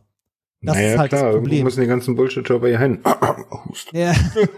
also, es, also es ist wirklich so, ähm, dass die, also die Verwaltung wird immer größer und du sitzt, also mir ging es zumindest schon so, du sitzt da und äh, haust nur noch mit dem Kopf auf den Tisch. Also äh, bei mir war es äh, so, also wie gesagt, unsere Arbeitsgruppe hat halt nicht besonders viel Geld, weil mein Prof halt schon im Ruhestand war. Ne? Der hatte noch so ein kleines Budget, das man ihm so gegeben hat, aber bei weitem nicht mehr das, was du für mhm. den Betrieb einer Arbeitsgruppe brauchst. Und Drittmittel holst du dann halt irgendwann auch nicht mehr rein. Ne? Wenn du eine kleine Gruppe bist äh, mit wenig Geld, dann hast du halt auch wenig Möglichkeiten, äh, weiteres Geld zu bekommen. Mhm. Ähm, bei mir war es am Ende so, dass ich teilweise äh, für für die Anlage, die ich gebaut habe, Teile, die ich brauchte, so klein, also Kleinscheiß, irgendwie, was weiß ich, äh, kleine Ventile für die Wasserkühlung, irgendwelche Winkelschläuche oder sonst was. Äh, ich bin in den Baumarkt gefahren und habe das mit meinem privaten Geld bezahlt. Ähm, weil äh, der Aufwand, es irgendwie aus einem zentralen Lager in der Uni zu bekommen, mir einfach zu groß war. Ja, aber da ich hatte keinen Bock. Dann, ne? Äh, ja, genau. Also ich hatte, ja, ich, also ich hatte halt auch keinen Bock für drei Meter Schlauch irgendwie fünf Seiten Antrag auszufüllen, um zu gucken, wer bezahlt es denn jetzt, wo kommt es her, auf welcher Kostenstelle wird es gebucht ja, ähm, und wo, wo kann ich es besorgen und so. Ne? Also das, ich weiß noch, dass ich äh, für für den Rahmen meiner Anlage, ich habe den so Item-Profile gebaut, ich habe äh, meine eigene äh, Kappsäge mit zum Labor gebracht, um da halt die Profile zurechtzusägen. Nein, ernsthaft. Ja, die Alternative ist, äh, du nimmst die, äh, du nimmst die fünf, äh, weiß nicht, was das war, drei Meter Stangen oder so, bringst die zur Werkstatt. Ne, also so die die Uni hat ja gerade in naturwissenschaftlichen Bereichen so Werkstätten. Bringst sie zur Werkstatt, sagst denen auf welche Kostenstelle das soll, gibst denen äh, noch, sagst denen noch auf welche Maße du die zurechtgeschnitten haben möchtest und zwei Wochen später kannst du dir die dann abholen. Ja. Oder du nimmst deine eigene Säge mit und machst das mal kurz selber, dann ist das in einem Tag erledigt. Oh my goodness, Abgründe tun sich auf. Ja, ist aber auch nicht überall so, aber äh, ich glaube, das passiert schon häufig, dass Leute ähm, eigene Mittel mit in ihre Forschung stecken. Äh, also äh, ich hatte noch einen Kollegen, der auch äh, mit mir zusammen promoviert hatte, den ich im Studium auch kennengelernt habe. Der hat auch ganz viel, also gerade so Kleinscheiß, so Elektronikbauteile. Ne, wenn die gerade nicht da sind, irgendwie im Lager oder so, dann kaufst du die halt selber ein. Das sind jetzt auch keine Unsummen, aber über irgendwie vier fünf Jahre Promotion äh, kommen da auch ein paar hundert Euro zusammen, die du da halt reinsteckst. Ne? Mhm. Boah, krass. Also ich meine, dann geht's auch noch in die Zeitrichtung. Also es gab's da nicht mal diesen, diesen Hashtag Ich bin Hanne? Oh ja, ähm, das ist aber, äh, das ist ein generelles Problem ähm, in unserem Wissenschaftsbetrieb, dass du ähm, als wissenschaftlicher Mitarbeiter ja an Unis so gut wie, also ich, da, ich kann jetzt nicht sagen immer, weil es Einzelfälle gibt, wo es nicht so ist, aber in über 90 Prozent der Fälle bist du als Wissenschaftler, äh, als Wissenschaftler befristet angestellt. Und die Begründung der Befristung ist deine wissenschaftliche Arbeit. Oh, ähm, okay. Das, das führt dazu, wie, also ne, wir haben in Deutschland ja sowas wie Arbeitsschutzrecht. Man kann mhm. ja nicht uh, un, man kann ja nicht ohne Ende befristet angestellt sein. Mhm. Man muss ja irgendwann entfristet werden. Ne? Mhm. Ähm, und das ist, glaube ich, nach sechs Jahren maximal. Zumindest ja. ist es im Wissenschaftsbetrieb so. Äh, du darfst vor deiner Promotion maximal sechs Jahre befristet werden. Äh, und nach deiner Promotion, weil das nochmal ein weiter qualifizierender Abschluss ist, darfst du nochmal sechs Jahre befristet werden. Also du darfst immer wieder auf befristete Verträge gesetzt werden. Äh, in, insgesamt sechs Jahre, also insgesamt dann sechs vor und sechs nach der Promotion, also insgesamt zwölf Jahre äh, nach deinem Master. Und aber das ähm, gilt für ähm, jedes Institut. Also wenn ich jetzt das gilt für alle. Ja, ja, das nee, das gilt für alle. Das ist äh, also das gilt für alle, die als wissenschaftliche Mitarbeiter angestellt sind. Äh, und nach dieser Zeit musst du entfristet werden. Nee, ne? nee, ich meine ja die Fristung. Also die, also sagen wir mal, ich bin wissenschaftlicher Mitarbeiter an der Uni Bochum, dort fünf Jahre und wechsle dann zur Uni Detmold und äh, ja. dort nochmal sechs Jahre, ja. Ähm, nee, also es ist unabhängig davon, an welcher Uni du angestellt okay. bist. Mhm. Also, äh, weil du bist ja immer beim Land angestellt. Mhm. Du bist ja im öffentlichen Dienst mhm. als wissenschaftlicher okay, Mitarbeiter. Ja. Und äh, da dann, wie gesagt, vor der Promotion sechs Jahre, nach der Promotion sechs Jahre und danach musst du wegen ne, Arbeitsrecht, bla bla bla, entfristet werden. Aber wirst du natürlich nicht, du wirst gekündigt. Also, beziehungsweise du musst ja nicht gekündigt werden, dein Arbeitsvertrag läuft auf und du bekommst einfach keinen neuen mehr. Mhm. Weil du dann unbefristet angestellt werden müsstest und dafür ist kein Geld da. Und dann stehst du halt auf der Straße. Genau, und dann stehst du auf der Straße. Und du wurdest zwischendrin und, eh ausgebeutet, weil du hast irgendwie nach E12 60 Prozent bekommen. Äh, E13. E13 60 Prozent, das entspricht dann ungefähr E7. Äh, das, das kommt, das kommt drauf an, ähm, in welcher Fakultät du angestellt bist. Wenn du mhm. in einer äh, Ingenieursfakultät angestellt bist, bekommst du häufig 100 Prozent Stellen mhm. als Doktorand, weil äh, die das damit begründen, dass du sonst ja gehen würdest ne, ja, weil du ja in der Wirtschaft viel mehr, mhm. genau. Äh, in den Naturwissenschaften, in den Naturwissenschaften äh, kriegst du sehr, sehr häufig 50 Prozent, ist eigentlich normal. What? Ja. Das wäre dann vergleichbar mit E5, davon kannst du kaum leben. Ja, also du hast so netto also, 1100, 1200 Euro. Das ist fast das, was ich in meinem Ausbildungsgehalt hatte. Ja. Das, also das bekommst du so als Doktorand. Und da muss man sich überlegen, du hast dann schon einen Master oder ein Diplom oder so, ne? Mhm. Äh, und arbeitest dann äh, auf einer halben Stelle. Natürlich auf dem Papier 20 Stunden, äh, in Realität äh, eine volle. Wird auch von dir erwartet. Also warte mal, dass du, du, du, also du hast einen 50% Vertrag und von dir wird erwartet, genau. aber 40 Stunden die Woche da zu sein. Ja, äh, das ist, das ist mal arbeitsrechtlich, geht das ja gar nicht. Nee, natürlich nicht. Also offiziell wird das natürlich, also steht das natürlich auch nicht äh, nirgendwo, aber das ist halt normal. Wow, da finde ich das, das Urteil von okay. heute vom Bundesverwaltungsgericht. Ja, mit, mit dem, mit dem äh, Stechen, ne? Ja, ja, weil, ja, obwohl, ob das, das jetzt für Universitäten gilt, ist eine andere Sache. Nee, wahrscheinlich nicht, weil da wird wieder die Freiheit der Forschung, bla, bla, bla, und, ja, Entschuldigung, was das, ist ne? die Freiheit der Forschung, die Menschen auszubeuten und das ist ja, das, deshalb, bist du ja auch nur, deshalb bist du ja auch nur befristet angestellt, damit auch, äh, damit nicht äh, das System verstopft wird, sondern damit auch neue Leute nachkommen und so. Ich überlege mir es gerade, wie viele Jahrzehnte Menschen geforscht haben, bis sie auf die Heureka-Ideen gekommen sind. Das ist ja nicht mehr möglich, oder? Äh, ja, also sagen wir so, du du kannst ja, also du kannst versuchen in der Wissenschaft Karriere zu machen, dafür musst du dich aber früh entscheiden, weil der Konkurrenzkampf ja international ist quasi und damit auch groß und halt hart. Ne?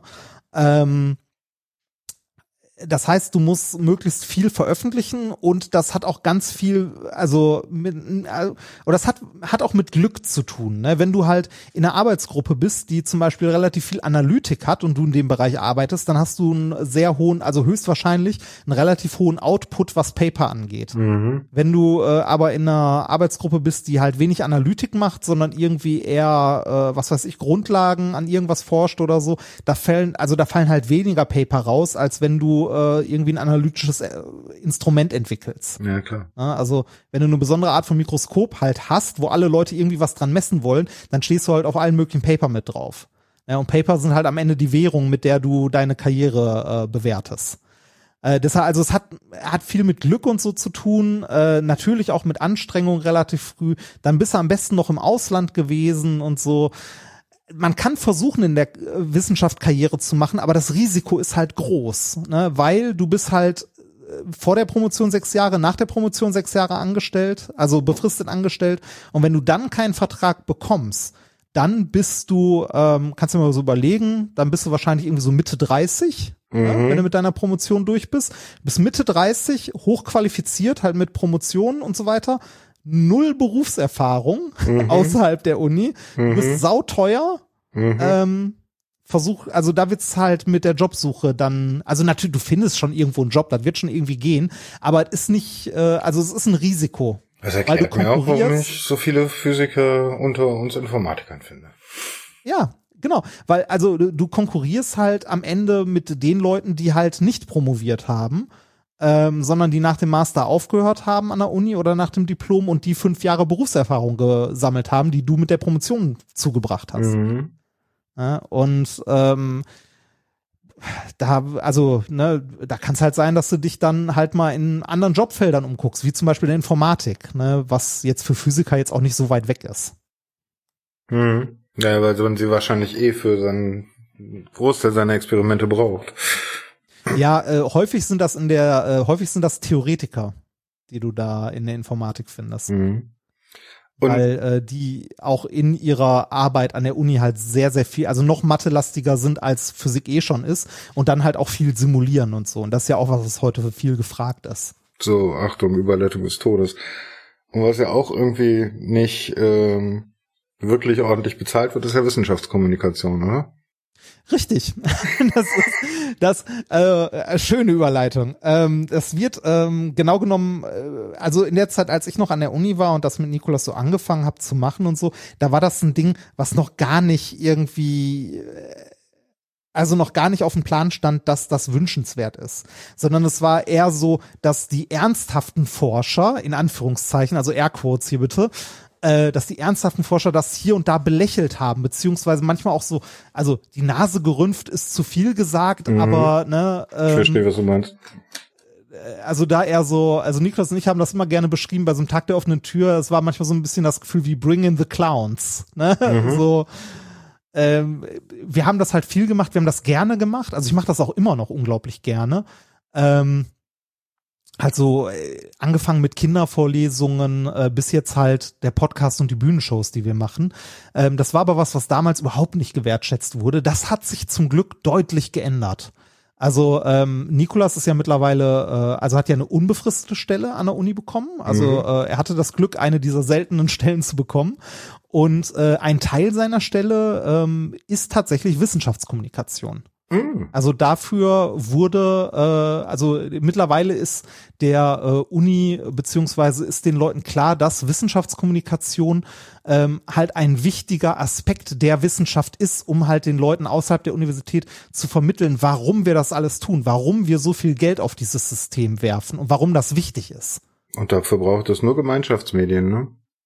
Ja, das, also, und, und, und was da gemacht wird und so. Und ähm, mittlerweile wird es deutlich mehr gewertschätzt, Wissenschaftskommunikation, und es gibt auch ähm, deutlich mehr Forschung in die Richtung. Es gibt ähm, äh, ja, also es gibt ganze Stellen, die dafür an manchen Unis geschaffen werden und ähm, ich glaube mittlerweile, also heute sieht unsere Uni äh, das, was wir da machen, ähm, also Nikolas arbeitet ja immer noch an der Uni, äh, komplett anders und weiß es auch deutlich mehr zu wertschätzen als ähm, äh, als damals. Ne, ich meine, ist ja mittlerweile auch lange her. Ne? Ich, methodisch inkorrekt wird jetzt äh, im kommenden Jahr zehn Jahre alt. Ja, ähm, hast du aber nicht vorher irgendwie ähm, Science Slams gemacht?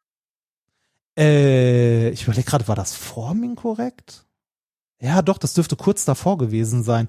Ähm, also bevor Nikolaus und ich äh, mit methodisch inkorrekt angefangen haben, haben wir ja schon jahrelang halt äh, so Kindervorlesungen an der Uni gemacht. So die Kinderuni am Tag der offenen Tür halt mit Kindern oder halt mit interessierten Leuten, die vorbeigekommen sind, halt irgendwelche Experimente gemacht, äh, Laborführungen und so weiter. Und in dem Rahmen haben wir auch äh, Science Slams gemacht. Also Nikolaus wurde irgendwann mal gefragt von äh, einem der Veranstalter in Dortmund vom Sveda und äh, hat dann gesagt so, ja, gehe ich mal hin, gucke ich mir mal an und äh, da bin ich mitgekommen, mir das angeguckt, fand das witzig und äh, habe dann gesagt so, ach komm, das probierst du auch mal aus. Und das waren so äh, neben den Kindervorlesungen, die wir gemacht haben, so meine ersten Bühnenerfahrungen, kann man sagen. Ähm, ich habe das eine Zeit lang relativ viel gemacht, so um 2013 rum. Äh, bin sogar deutscher Meister geworden durch Zufall. Oh, wow. Ähm, Gibt's noch eine Aufzeichnung? Äh, ja, gibt's. Findet man auf, äh, auf YouTube. Oh, cool. Noch. Äh, da bin ich in Münster deutscher Meister geworden, war relativ gut angetrunken auf der Bühne. ich wäre fast nicht hingegangen, weil ich in dem Tag eigentlich äh, Medizinerpraktikum betreuen musste. Das hat ein Freund von mir dann an dem Abend übernommen und ich äh, da mir gesagt wurde, es äh, darf dort, weil es einen Fernseh irgendwie, ich glaube, Aufzeichnung vom WDR oder so gab, weil es halt die deutsche Meisterschaft war, äh, es darf kein Bier getrunken werden, bla bla bla, habe ich mir unterwegs noch ein Sixpack mitgenommen äh, und den einfach äh, mit zur Veranstaltung gebracht.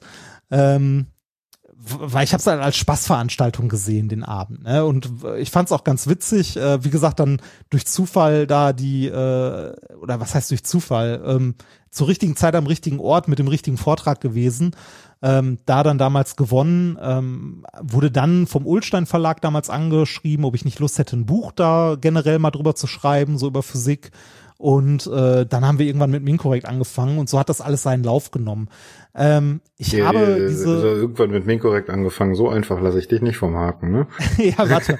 Also bei, zu diesen Science Slams wollte ich aber noch sagen, ähm, ich habe das damals gemacht, hatte da sehr viel Spaß dran, habe dann irgendwann aber auch gesagt, so komm reicht, ist genug, weil ähm, äh, irgendwann kannst du den deinen einen Vortrag auch nicht mehr hören und äh, es war ja nicht so, dass man dafür irgendwie in irgendeiner Form Gage oder so bekommen hat. Es war immer, die werden die Fahrtkosten bezahlt und das Hotel und das war's.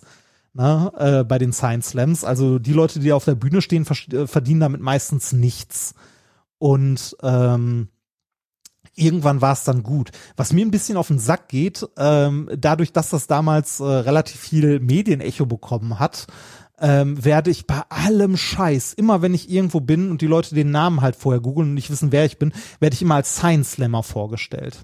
Das geht mir ein bisschen, das, und das geht mir ehrlich gesagt ein bisschen auf den Sack, weil ich mache das seit Jahren nicht mehr und ich mache so viele andere Sachen ähm, und das war halt was, was ich ein Jahr oder vielleicht anderthalb Jahre lang gemacht habe. Mhm. So als Hobby. Ja, und aber trotzdem du hast halt Aufmerksamkeit erregt damit, ne? Also ja, so sehr, genau. dass du, dass das Google-Ergebnisse sind. Ja, richtig. Und ich werde es jetzt halt auch nicht mehr los. Ne? Mhm. Aber fragt dich keiner der Moderatoren vorher? Nein. Ernsthaft das, nicht? Das ist auch was. Nein. Ich meine, das, das ist ja Standard, wenn die bei mir auf der Bühne stehen, dass ich vorher frage, sag mal, ich würde dich gern so vorstellen, ist das okay? Und meistens höre ich dann auch, ach, das mache ich schon lange nicht mehr. Nimm mal lieber das, ja. Ja, bei, bei Live-Veranstaltungen äh, da vielleicht schon eher, aber da haben wir selten Moderator bei den Sachen, die wir live machen. Also mhm. eigentlich bisher nie. Ähm, es sind eher so Interviews äh, für irgendwie, was weiß ich, für irgendeinen Zeitungsartikel oder im Radio oder so. Und da wird das dann halt immer gefragt und zwar in der Aufnahme. Ne? Und dann sagst du, dann sage ich halt immer so, ja, habe ich damals gemacht, mache ich aber schon seit Jahren nicht mehr. Ist ein schönes Format, geht mal hin. Aber aus der Zeit bin ich raus. Hm. Ähm, Podcast, wie, also wann hast du angefangen, Podcast zu hören?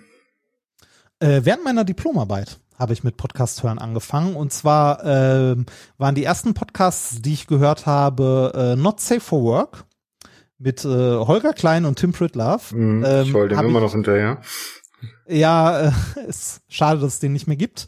Äh, und äh, dann in dem Zusammenhang auch ganz viel Vrind gehört. Und da ich da in diesen Podcast-Topf erst reingefallen bin, äh, auch durch Nikolas so ein bisschen, weil der hat zu der Zeit auch schon viel Podcasts gehört, ähm, habe ich äh, in meiner Diplomarbeit ganz, ganz viel Zeit am äh, Raster-Elektronenmikroskop verbracht und zwar an einem sehr alten von Zeiss aus dem Jahre, ich glaube 88 oder so. Also wie gesagt, unsere Arbeitsgruppe hatte nicht viel Geld, unser Equipment war teilweise etwas alt.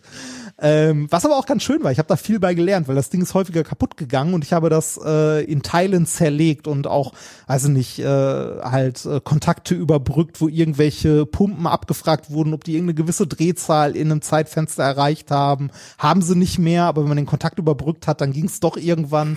Also, ne, ähm, Hacky. Äh, genau, die, die muss halt fünf Minuten länger laufen, dann ist die auf dem Druck, den sie haben soll und dann kann auch, dann kann man auch den Rest betreiben, so in etwa. ähm, äh, war halt, äh, war irgendwie ganz schön, ne? Also dadurch, dass das so alt, also so altes Equipment war, ähm, konnte man da ein bisschen dran rumschrauben und rumprobieren und niemand war einem irgendwie böse, weil die Alternative dazu war, es stand halt da rum und also ähm, es, es war das äh, DSM 950 von Zeiss. Ich habe es später noch mal in einem Museum gesehen.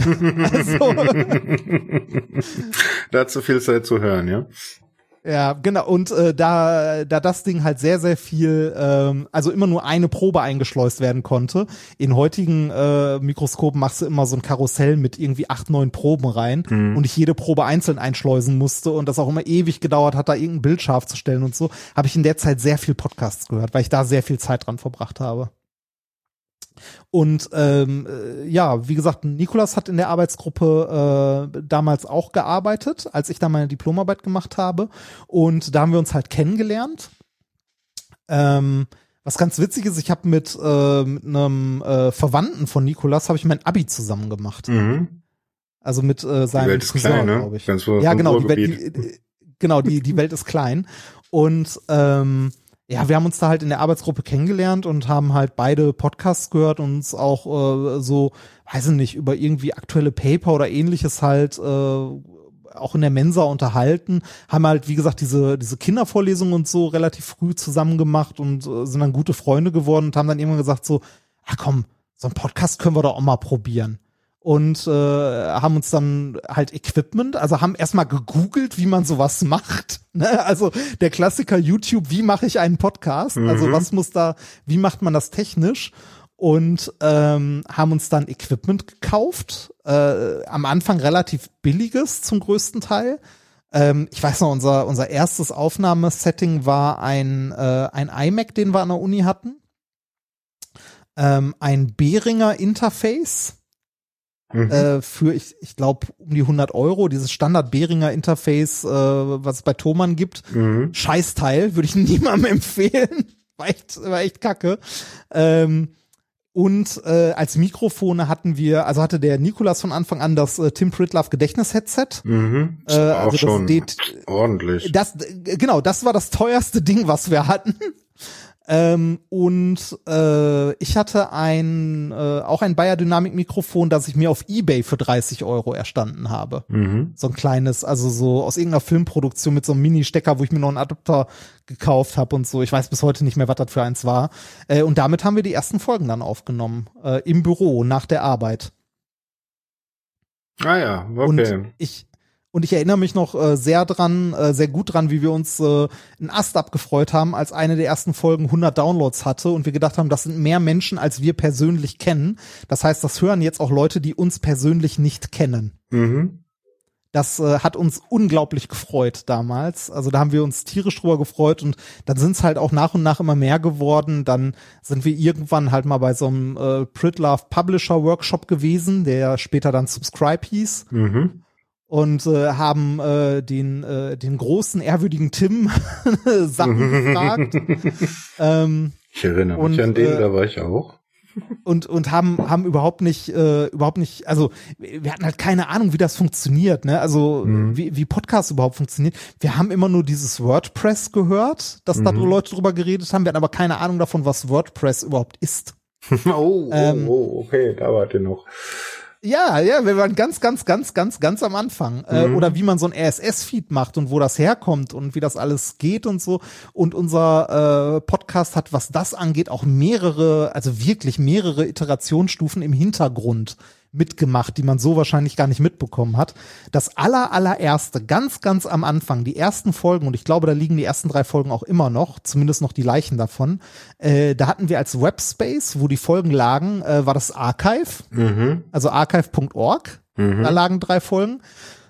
Ähm, wir hatten einen Blog bei WordPress.com, Mhm. so einen kostenlosen. Also nicht selbst gemacht erstmal. Nein, nein, nicht nicht selbst. Ein, ein, Aua. ein Blog bei WordPress.com äh, und haben da dann die Mediendatei in einen Beitrag eingebunden und da Mhm. ein RSS-Feed raus über Feedburner dann äh, ausgeliefert. Ja, Podlove So, Publisher gab's ja noch nicht.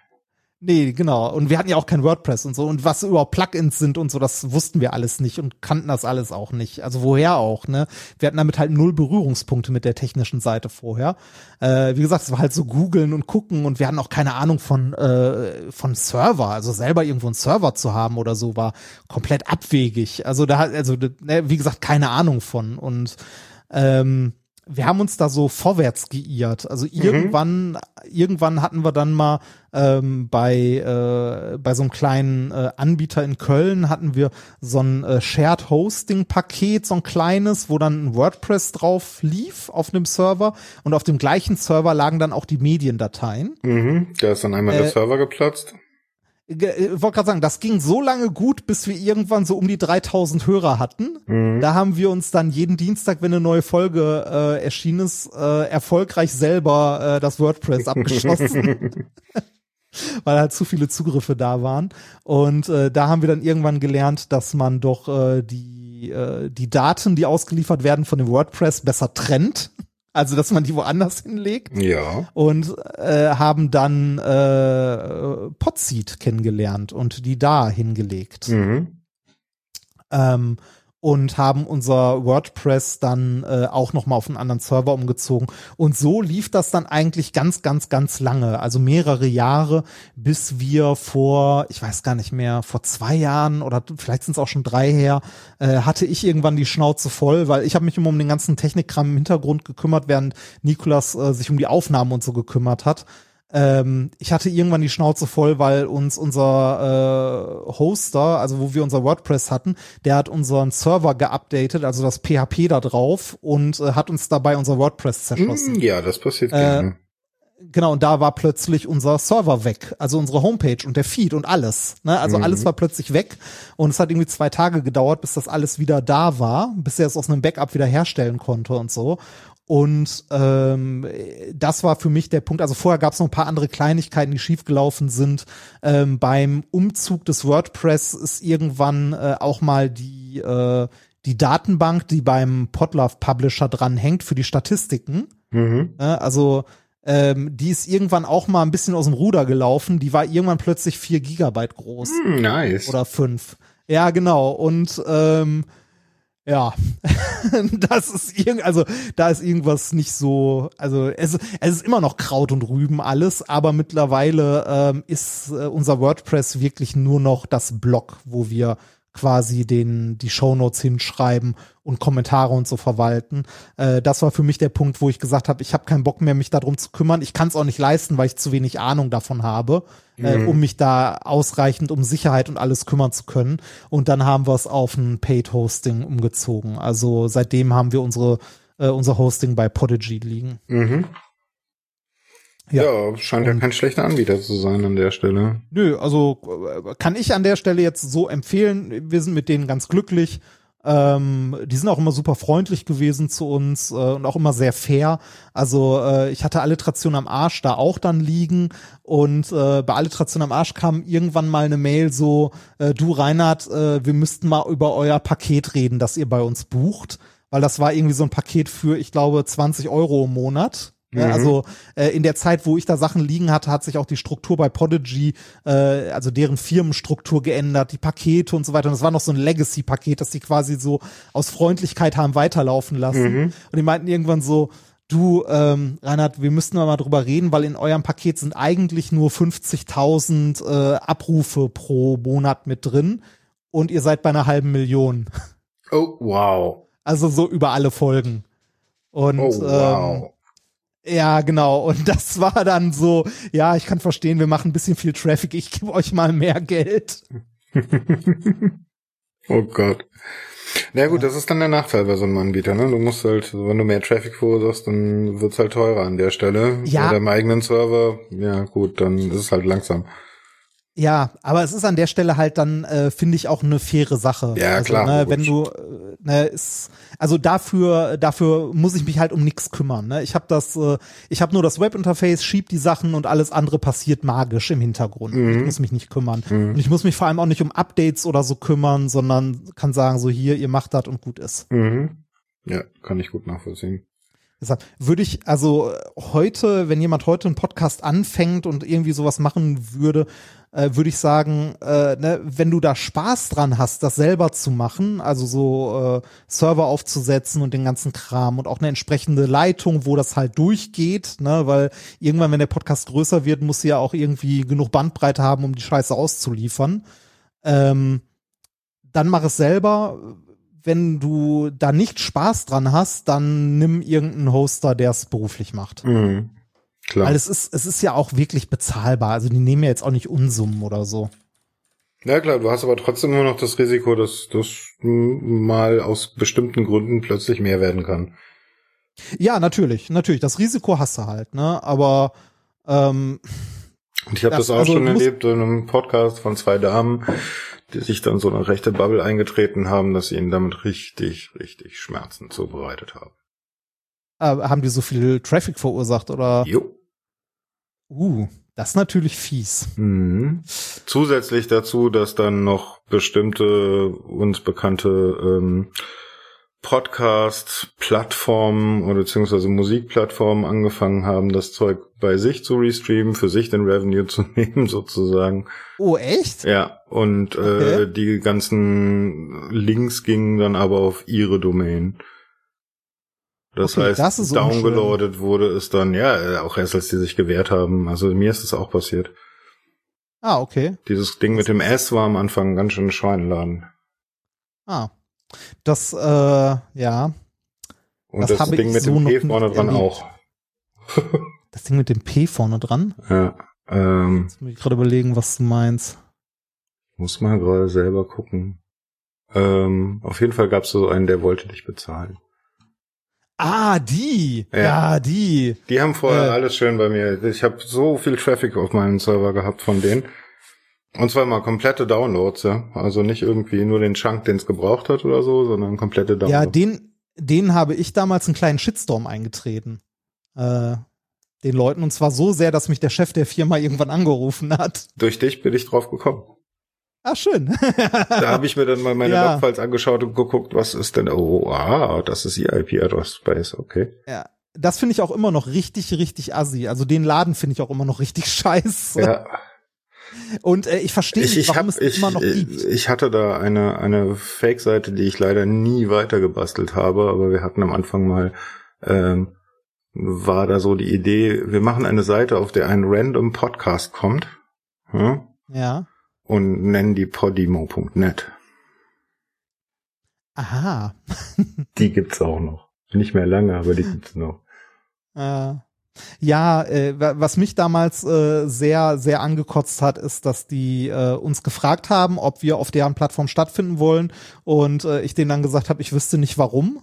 ne? Ja. Also äh, und äh, die trotzdem äh, unseren Feed abgegriffen haben, obwohl ich gesagt habe, nein. Ja, das ging mir mit For Your Eyes, äh, For Your Eyes Only so.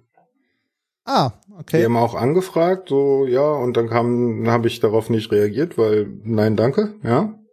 Ja. Und dann kam ein paar Monate später ein, ja, du bist jetzt bei uns im, äh, im Datenbestand. Haben sie es denn dann gelöscht, als du dich beschwert hast, oder? Es hat ein bisschen gedauert. Ich musste wirklich Ja. anfangen, mit dem Anwalt zu drohen. Oh, echt? Mhm. Okay, das ist krass. Puh. Ja, bei, also ich, ich glaube. ja, und äh, dann auch so mit Argumentation, wie sie stellen das ja unter einer Creative Commons Lizenz zur Verfügung. Ja, Ja. aber guck mal, was daneben steht. NC. Ja, genau, ihr verdient damit Geld. Genau. Und zwar äh, mit meinem Inhalt. Das will ich nicht. Ähm, ne? ja, aber also das, ohne, dass ich was davon habe. Aber das können ja auch die kostenlosen Nutzer nutzen und dementsprechend verdienen wir damit kein Geld. Es ist nur ein Service. Äh, na, das stimmt aber ja so nicht. Das habe ich äh, dem großen P damals auch gesagt. Das stimmt ja so nicht, weil die damit ihren Katalog ja aufwerten. Ja, genau. Ja.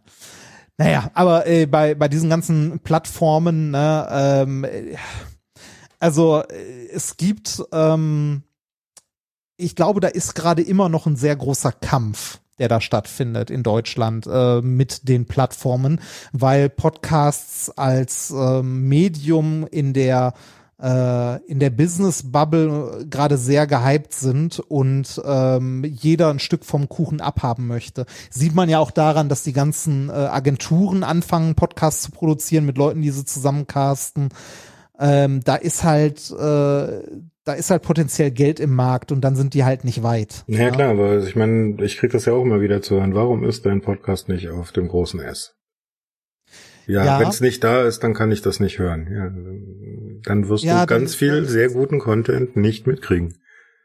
Ja, dann halt, ne, also äh, ist immer eine, eine Entscheidung, die man halt äh, für sich treffen muss, ob man das möchte oder nicht. Ähm, wir haben zum Beispiel äh, bei äh, Minkorrekt auch lange das von, äh, von Spotify ferngehalten, haben es dann aber irgendwann, als äh, es wirklich etliche Nachfragen gab von Leuten, die es darüber gerne hören wollten, haben wir irgendwann gesagt, so ja komm, dann pack's halt auch dahin.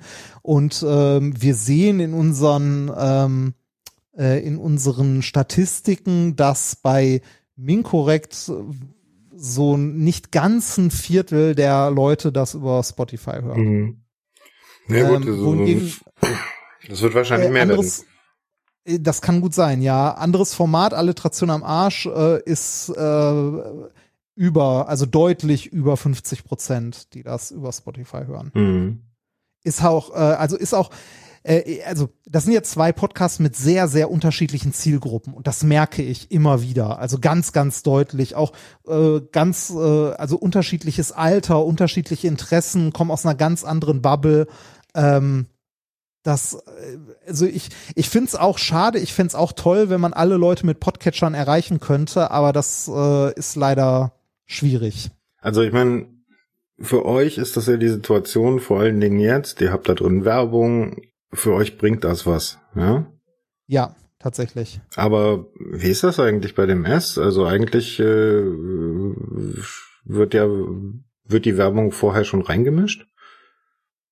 Ähm, ja, das ist, äh, das funktioniert häufig so, dass, äh, also es gibt verschiedene Varianten. Ähm, bei Alliteration am Arsch, als ich das noch komplett alles selber gemacht habe, war die, äh, waren die Werbespots zum Beispiel für Dildo King oder so, die waren hart reingeschnitten in die Folge. Also bevor ich die überhaupt irgendwo hochgeladen habe, habe ich die selber reingeschnitten. Mhm. Ähm, mittlerweile äh, hat sich auch diese, äh, dieser Zweig, sage ich mal, professionalisiert und mittlerweile werden solche Werbespots nicht mehr hart in die Folgen reingeschnitten. Äh, passiert manchmal immer noch, also manche Podcasts machen das noch so, aber häufig passiert das über Ad-Server. Mhm. Dass die über Ad-Server rausgeliefert werden. Das heißt auch, wenn ähm, der Feed halt zu Spotify oder Deezer oder wie sie nicht alle heißen, die Plattform durchgereicht wird, dann enthält der schon, äh, dann enthält das schon die Werbung, die gerade von dem ähm, äh, also von dem Ad-Server reingeschnitten wurde. Ja, aber die cachen ja. Das heißt, dann weißt du nicht, wie viel Werbung ausgespielt wurde sozusagen an die Leute, die bei, bei Spotify haben.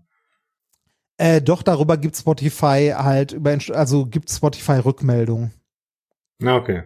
Das also, heißt, das mischst du ähm, dann wieder mit rein in die Zahlen, die du dann sonst so hast. Ja, zu, zumindest, zumindest in die äh, Statistiken, die äh, uns unser Hoster dann zur Verfügung gibt, der halt eine direkte Schnittstelle zu Spotify hat. Mm, okay. Also wir haben die äh, Podcasts auch nicht selber bei Spotify eingereicht, sondern äh, halt über Podigy damals das Ganze laufen lassen. Mhm. Ähm, ehrlich gesagt weiß ich nicht, wie das mit den Metriken im Hintergrund äh, genau funktioniert.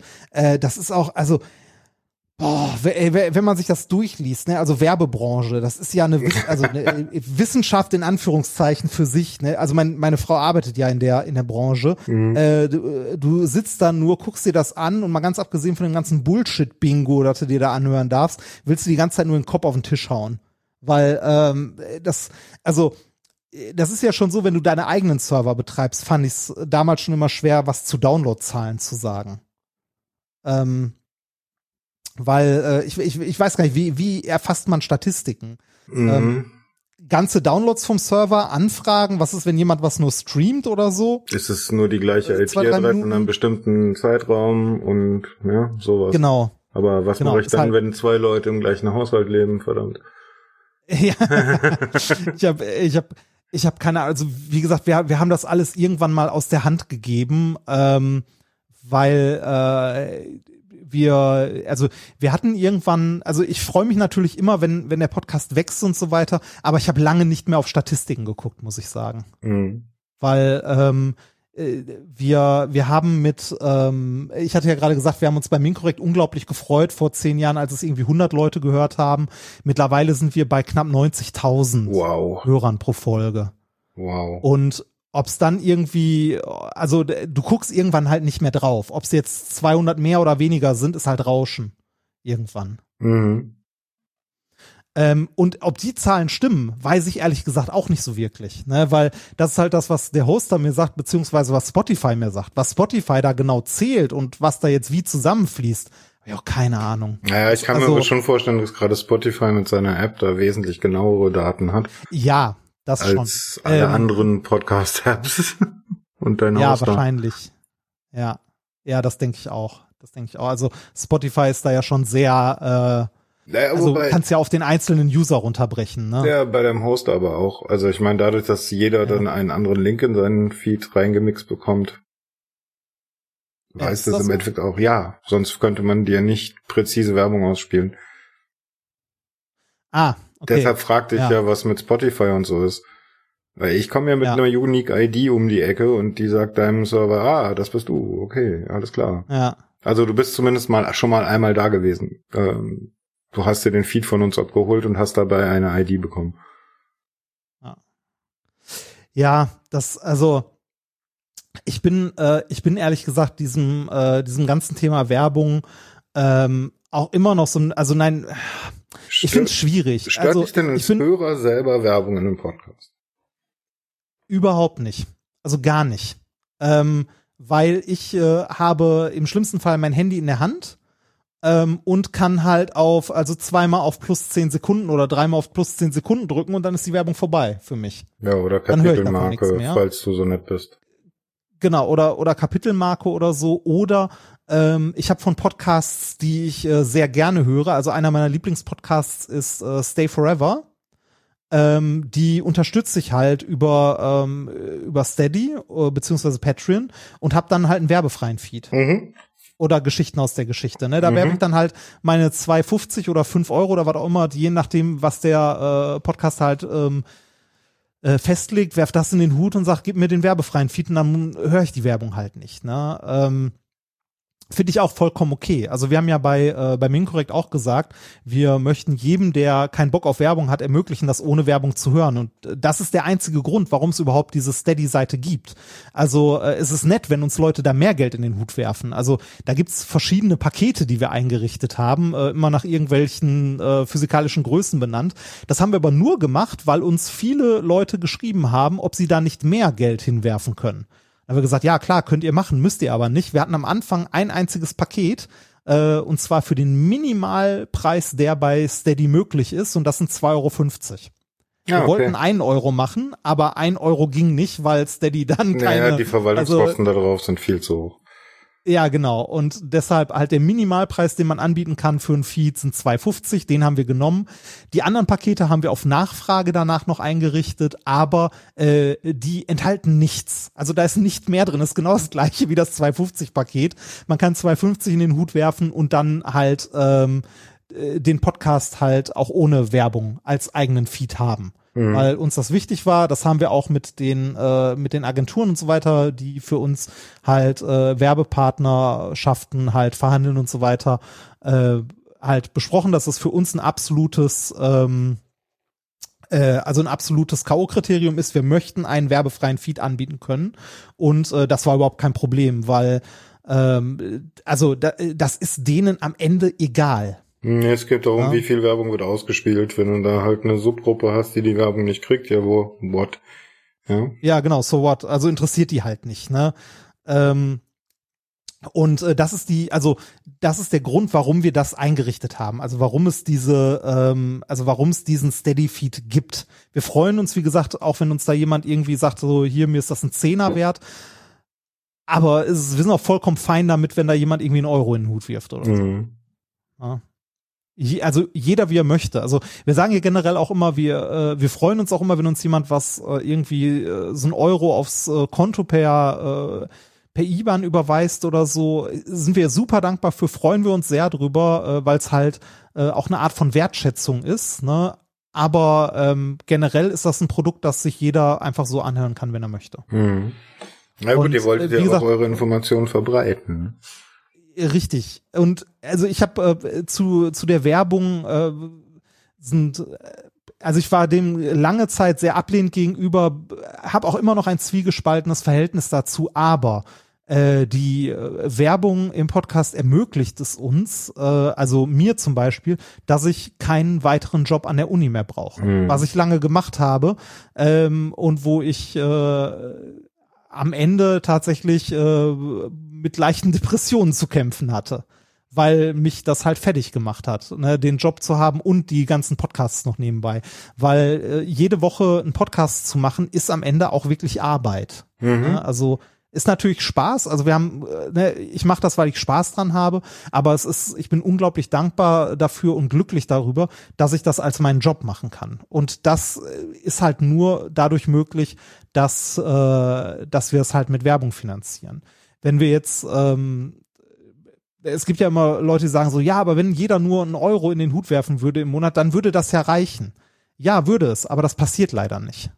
Mhm. Ja, also es ist, es ist vielleicht, also es sind vielleicht zwei, drei Prozent aller Hörer, die irgendwie entweder über Steady was in den Hut werfen oder so direkt.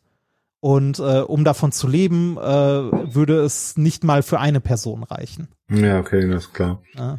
Aber ich meine, auf der anderen Seite, dich stört Werbung nicht. Warum Nö, glaubst du, sollte sie deine Hörer stören? Ach, ich weiß es nicht. Also äh, manche Leute äh, haben uns äh, sehr unfreundlich teilweise sogar per Mail gesagt, dass sie uns jetzt nicht mehr hören und die abonniert haben, weil sie Werbung ja so scheiße finden. Ja, dann tschüss. Ja, ja, ja, ich mein, muss wie viel in dem Fall Prozent dann sind halt auch denn? sagen. Ja, das ist ein halbes Prozent das- oder so, von- also nicht mal. Das ist, also wie, wie- also Nikolas und ich haben uns das ja gerade bei Minkorrekt lange überlegt, ob wir das machen wollen oder nicht. Und äh, einer der Hauptgründe bei Minkorrekt war, dass wir jemanden anstellen wollten, was wir auch gemacht haben. Wir haben mittlerweile die liebe Katrin, das ist unser Minion, die uns äh, Arbeit abnimmt. Und das ist für uns eine unglaubliche Erleichterung. Und das wäre ohne die Werbeeinnahmen auch nicht möglich. Also wir könnten äh, Katrin kein ordentliches Gehalt bezahlen, weil wir möchten, also gerade dadurch, dass wir so geprägt sind von der Uni, möchten, wir möchten halt niemanden ausbeuten. ne? Wir Mhm. möchten jemandem halt für seine Arbeit ein ordentliches Gehalt zahlen, das tun wir auch. Und ähm, das ist durch die Werbung halt möglich. Und Katrin äh, übernimmt halt super viele Aufgaben, was die Tour angeht, irgendwie sich um Sachen zu kümmern, zu organisieren, ähm, um jede Menge Verwaltungsscheiß im Hintergrund und so weiter und so weiter. Ein bisschen äh, um die ganzen Social Media Sachen und so, so auf Instagram und ähnlichem, wenn irgendwie jemand Fragen zu Veranstaltungen, zu Karten und so hat.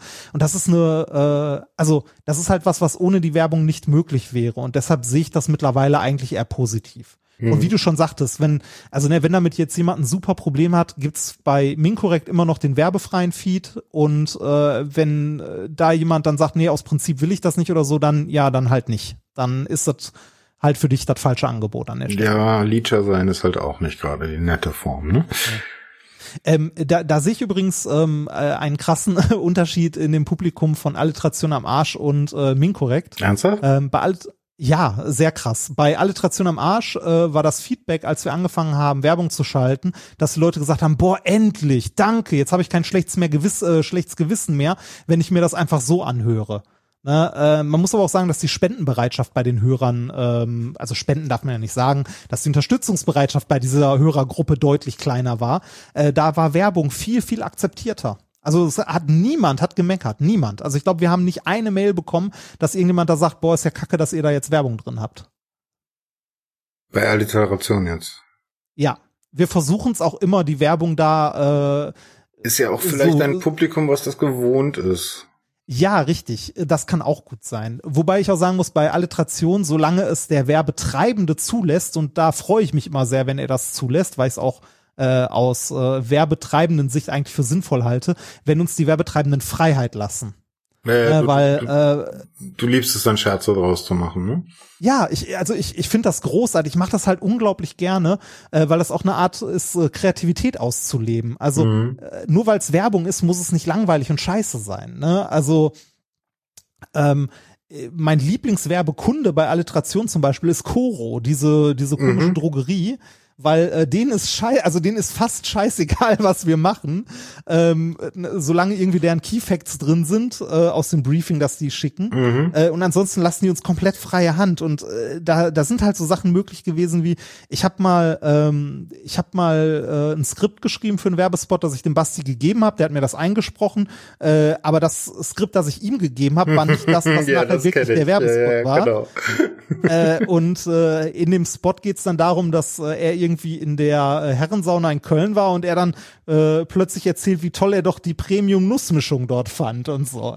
Also das, äh, oder, oder ich ihm dann die Frage stelle, äh, findest du das nicht fahrlässig, einfach irgendwas einzusprechen? Das könnte doch jemand ändern oder so. Ne? Und dann hat er halt in seinem Skript so einen Satz drinstehen gehabt wie, ja, aber wer hätte schon die Zeit dazu? Ne? Das, also es kann halt sehr, sehr witzig sein. Oder jetzt, äh, ich habe gerade, also ich habe tatsächlich gestern noch einen äh, Spot für Koro aufgenommen, äh, wo Basti halt keine Zeit hatte, was einzusprechen, die ich alleine machen musste.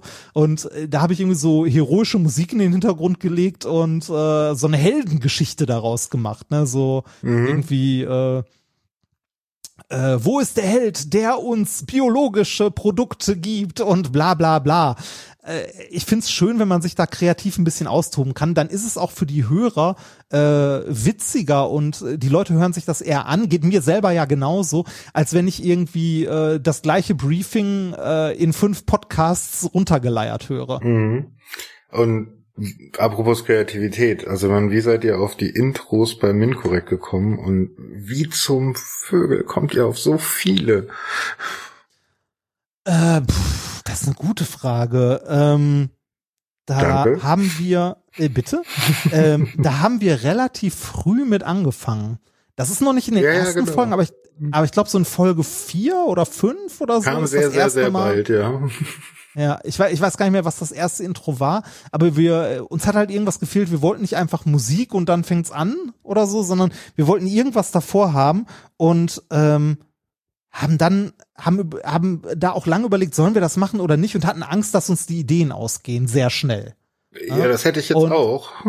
Ja, ge- das hatten wir auch und äh, dann so nach vier fünf Folgen haben wir gemerkt, so nee, das gibt so viel Scheiß, den man machen kann. Uns gehen die Ideen einfach nicht aus. Also wir haben ja ähm, wir haben ja auch äh, in einer der letzten Folgen drüber gesprochen, ähm, dass wir jetzt nach zehn Jahren oder knapp zehn Jahren überlegen, äh, das Format ein bisschen zu ändern, wegen korrekt, und zwar äh, kürzer, aber dafür wöchentlich zu machen. Und da haben wir auch drüber nachgedacht, ob wir es hinbekommen, jede Woche ein Intro zu machen. Mhm. Ja, also, weil das ist dann ja mehr Arbeit. Aber das mit den Intros ist eigentlich das, also das ist das, was uns am leichtesten fällt. Von Ernsthaft? allem. Ja. Wie lange braucht ihr für so ein Intro? Auch das, äh, also Aufnahme ist meistens One-Take, Oh wow. also sehr häufig. Ähm, und äh, das Schreiben kommt immer drauf an, ob man gerade, also ob einem gerade eine gute Idee einfällt oder nicht. Also äh, ich habe heute noch eins geschrieben für die nächste Folge, da deine Folge ja wahrscheinlich nach unserer erscheint, ja, nehme ich mal an. Ja. äh, kann ich kann ich dir sogar sagen, worum es geht. Ähm, es funktioniert halt häufig so, wir haben ähm, für die Intros häufig irgendwelche popkulturellen Sachen abgegrast. Ne? Sowas wie das Leben des Brian. ne? Mhm, klar. Äh, Zurück in die Zukunft, zu Star Wars. Genau, zurück in die Zukunft, äh, Knight Rider und so weiter und das immer irgendwie auf Labor umgeschrieben. Das geht. Also, ne, äh, da bist du auch irgendwann mit durch. Also irgendwann fällt dir, wird's da eng, aber dann hast du halt noch so Sachen wie, äh, die dir im Alltag passieren und plötzlich denkst du, boah, da könnte man mal ein Intro rausmachen. Sowas wie, ich habe letztens so einen Scam-Anruf von Europol mal wieder bekommen. Ah. Ne? Hm. Und da könnte man auch super ein Intro rausmachen. Ähm, oder äh, ich habe mit Sonka mal gebrainstormt und irgendwie, äh, weiß nicht, Kirchenlieder umdichten, so Gedichte umdichten, geht auch immer ganz gut. Äh, Marktschreier und so weiter und so weiter. Äh, am häufigsten oder einfachsten ist es aber, irgendwas halbwegs Tagesaktuelles zu nehmen und daraus was zu machen. Mhm.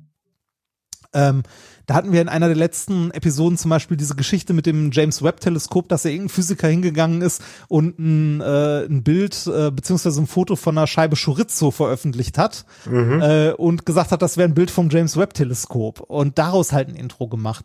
Und äh, ich habe das, was ich heute geschrieben habe, habe ich mir, äh, habe ich vorher einmal kurz Nachrichten angeguckt und guck gerade, was ist das alles bestimmte Thema aktuell. Energiekosten. Oh ja, okay, da fällt einem auch noch irgendwas zu ein, ja. G äh, genau, in Energiekosten, dann machst du halt irgendwie so eine Szene, äh, ich bin im Labor, Nikolas erwischt mich, wie ich gerade die Gaspulle klau, weil ich meine Heizung damit betreibe oder so. Mhm. Ne, also irgendwie sowas und das schreibst du dann so runter und das geht dann ganz gut. Also äh, da mache ich mir ehrlich gesagt am wenigsten Sorgen. Das, was am ehesten knapp wird ähm, an Sachen, die wir immer drin haben, äh, was auch häufiger schon gefehlt hat, ist das Experiment der Woche. Okay, ja, doch, ab und zu fehlt's, aber es. Genau, äh, da ist, das ist auch immer am schwersten zu finden. Also irgendein Experiment, das man so zu Hause mit Alltagsgegenständen machen kann, halbwegs gut beschreiben kann oder vielleicht sogar hören kann im Podcast, da wird's am ehesten eng und am ehesten schwierig, was Neues. Vielleicht musst du da dann halt auf das Experiment des Monats gehen. Ja, also. Äh, und dafür mehr Schwurbel der Woche. Äh, ja, aber da gibt's auch Leute, denen das wiederum nicht gefällt, die sagen, lass doch mal diesen Schwurbel weg oder so. Ganz wir sind bestimmt generell, nicht. wir, wir sind, also, wir, wir sind für Kritik und so immer offen. Also wir haben, äh, also Nikolas ist ja eh jemand auch, der mit Kritik immer sehr ähm, reflektiert umgeht. Also, ne, äh, sich dann hinsetzt und sagt so, ja, vielleicht hat die Person ja recht, gucken wir mal, ne, könnte man da nicht oder so. Ähm, ich bin da manchmal emotionaler, aber äh, generell gehen, also nehmen wir Kritik ja an und gucken uns das an. Äh, wir haben aber äh, irgendwann äh, aufgehört, also Kritik am Inhalt kann man gerne immer noch üben, aber äh, wir haben dann doch gemerkt, dass es so viele unterschiedliche Meinungen und Vorlieben da draußen gibt, dass, äh, weiß ich nicht, es schreiben fünf Leute, dass sie irgendwie irgendwas doof finden, aber die 300 Leute, die es toll finden, schreiben die halt nicht. Genau, ja, das ist halt äh. genau der Punkt. Die Leute sind und, getriggert, was zu tun, wenn es ihnen, wenn es sie stört und ja, klar. Genau. Also, also wenn der Schwurbel genau, rauskommt, dann höre ich euch nicht mehr. ja, genau, genau so war es halt mit der Werbung, ne? Also ja. äh, es haben halt, ein paar Leute haben halt geschrieben, äh, ich höre euch nicht mehr, finde ich doof, ihr habt euch verkauft, bla bla bla. Äh, aber äh, 99,9 Prozent der Leute haben halt gesagt, weiter. entweder ne, finde find ich gut oder ist mir egal. also oder hören weiter. ja, und ähm, äh, ja, bei, bei dem, ähm, bei der Formatänderung, über die wir nachdenken, haben wir auch überlegt, wie man das denn machen kann, weil einfach die Folge kürzer machen funktioniert nicht. Ne? Also, weil äh, wenn wir immer noch in jeder Folge irgendwie ein Schwurbel der Woche, äh, ein Experiment der Woche haben, das Gelaber am Anfang, ja, ja, jeder klar. Thema und so weiter, dann wird's halt immer noch zu lang. Und, äh, Selbst wenn es dann nur ein Thema pro Person ist oder so. Ja. Richtig, genau, dann ist es immer noch eine zweieinhalb Stunden Folge. Wir haben aber als Ziel uns gesetzt, also noch nicht so richtig, aber wir überlegen, dass wir so in den Bereich von anderthalb Stunden vielleicht kommen wollen für eine Folge. Halt so, ne, die Hälfte wirklich von einer von einer sonst zweiwöchigen Folge, mhm. so im Dreh. Und da gibt's dann verschiedene Modi, über die man halt nachdenken kann. Ne? Sowas wie äh, abwechselnd das Experiment und den Schwurbel. Mhm. Genau. Also so, sowas zu machen. Oder äh, vielleicht auch die, das Experiment, wie du schon sagst, nur einmal im Monat zu machen. Ja, oder auch das persönliche Gespräch irgendwie, also ich meine mal kurz drüber reden, wie geht's uns denn heute? Aber genau, die längere halt Version irgendwie nur einmal im Monat oder so. Genau, also da haben wir auch schon überlegt, was man da machen könnte, dann, äh, ne, damit du dich nicht zu sehr verlaberst, weil das geht ja dann auch immer schnell. Ja. Äh, äh, dann, dann stellst du dir halt einen Timer kurz, also sagst du so, wir fangen jetzt an mit, wie geht's uns denn? Äh, legst du irgendwo eine, einen Timer hin mit 30 Minuten und musst nicht zwingend nach diesen 30 Minuten aufhören, aber wenn es halt irgendwie passt, dann guckst du halt, dass du danach irgendwie mal langsam zum Thema übergehst oder so. Mhm ist ja alles sehr offen und äh, am Ende äh, das, was die meisten Leute, also das äh, überwiegende Feedback dazu war, äh, finden wir toll, finden wir eine schöne Idee und das äh, häufigste Feedback und meiner Meinung auch das Wichtigste war, macht, wie es für euch am besten passt. Ja, ne? Ja, also ich meine, was habe ich denn, also ganz ehrlich, was habe ich denn als Content-Empfänger an der Stelle? Also ich würde sagen schon Empfänger, weil ich kann mir ausruhen, ob ich ihn kriege oder nicht. Ich muss nicht mal was dafür bezahlen. Ähm, was habe ich für ein Recht, euch vorzuschreiben, was und wie ihr es tun wollt? Ich freue mich über alles, was von euch kommt. Ja, und das haben auch die meisten Leute, die sich irgendwie dazu geäußert haben, so geschrieben. Ne? Also die, äh, ich finde manchmal, ähm, also ich verstehe es vielleicht bei manchen Leuten, die, die das schon lange begleiten, für die sind wir irgendwie vielleicht Freunde oder so äh, oder irgendeine komische, schräge Art von Freundschaft geworden, äh, die dann enttäuscht sind, wenn wir irgendwas nicht so machen, wie die es gerne hätten oder so. Aber ähm, bei manchen Leuten denke ich mir auch so, nimm dich mal zehn Minuten zurück, reflektier über das, was du gerade schreiben möchtest und dann überleg, ob du das immer noch schreiben möchtest. Mhm. Äh, also ja, die Trolldrossel von, von Fefe, die war schon echt cool. War das Fefe? Nee, ich glaube, das war Frank.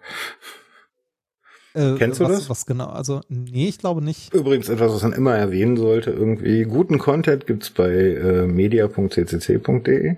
Ja, und zwar sehr viel davon. Und unter anderem auch den Talk über die Trolldrossel. Ich weiß nicht mehr, ob Fefe oder Frank das waren.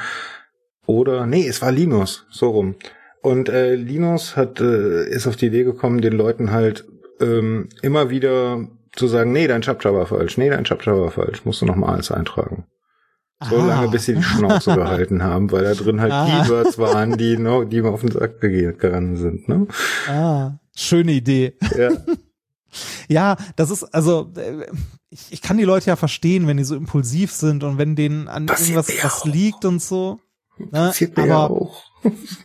ja, ne, ja, genau, passiert einem selber auch und so, aber ähm, bei äh, also äh, der der härteste Punkt in den letzten sag ich mal ein zwei Jahren war für mich äh, diese also die Leute es waren wirklich also ihr konntest es an einer Hand abzählen die sich äh, über die Werbung aufgeregt haben wo ich mir äh, also wo ich innerlich mal gedacht habe so machst du dir bewusst, was das für uns bedeutet, was uns nee. das ermöglicht? Nee, keiner Form. Ja? Keiner Form. Ja. Nein, das sind 15 Sekunden meines Lebens. Ja, ja, die Leute, äh, die Nein, sich darüber so geärgert haben. Drücken. die, die, die Leute, die sich darüber geärgert haben, die, die appellieren dann ja eher so an diese moralische Ecke, so, äh, ihr verkauft euch, ihr könnt nicht mehr, woher weiß ich denn jetzt noch, ob ihr auch, äh, objektiv seid oder nicht. Äh, Davor ganz steht klein, Werbung, danach steht Werbung. Ende. genau, genau, ganz kleiner Tipp. Es ist dieses Geräusch, dum, dum, dum, dum Werbung. ja, genau. Und dum, dum, dum, dum, Werbung, Werbung Ende. Genau, das, das ist, das, das ist das ist halt der Punkt. Und ich werde kein, äh, ich werde kein, also da sagen die Leute dann auch immer, ja, aber woher soll ich das denn wissen? Ich werde kein Blatt vor den Mund nehmen, bei irgendwas zu sagen, wenn ich es scheiße finde oder nicht auch wenn ich dafür Werbung mache oder nicht. Ja, klar. Und Sachen, die ich, und Sachen, die ich wirklich, wirklich scheiße finde, für die mache ich halt keine Werbung. Ja, also, die, ähm, das ist ja auch die Frage der Integrität, ne? Ich meine, guck mal, wenn du das jetzt bei den ganzen Influencern siehst, diese Ankerkraut-Nummer. Hast du die ja. mitgekriegt? Äh, nur am Rande. Also naja, also Ankerkraut wollte auch gerade in Richtung Podcast und so weiter und äh, ist ja super gehypt gewesen, weil so ein kleiner äh, Betrieb, der dann auch noch alles aus organischen Materialien und schmeckt gut und hast du nicht gesehen, ja? ja. So war zumindest das Image. Ja. Und die sind dann von na, irgendeinem großen Konzern gekauft. Äh, Nestle. Nestle. Nestle, genau. Von Nestle gekauft worden, ja. Und plötzlich standen die ganzen Influencer da und sagten, nee, äh, also mit euch wollen wir nicht. Ja. Ja, also ich meine, Ankerkraut ja. hat's nicht schlecht getan, weil jetzt stehen sie in jedem Laden rum. Ja, richtig. Ähm, Aber, oder zumindest die Marke. Ja.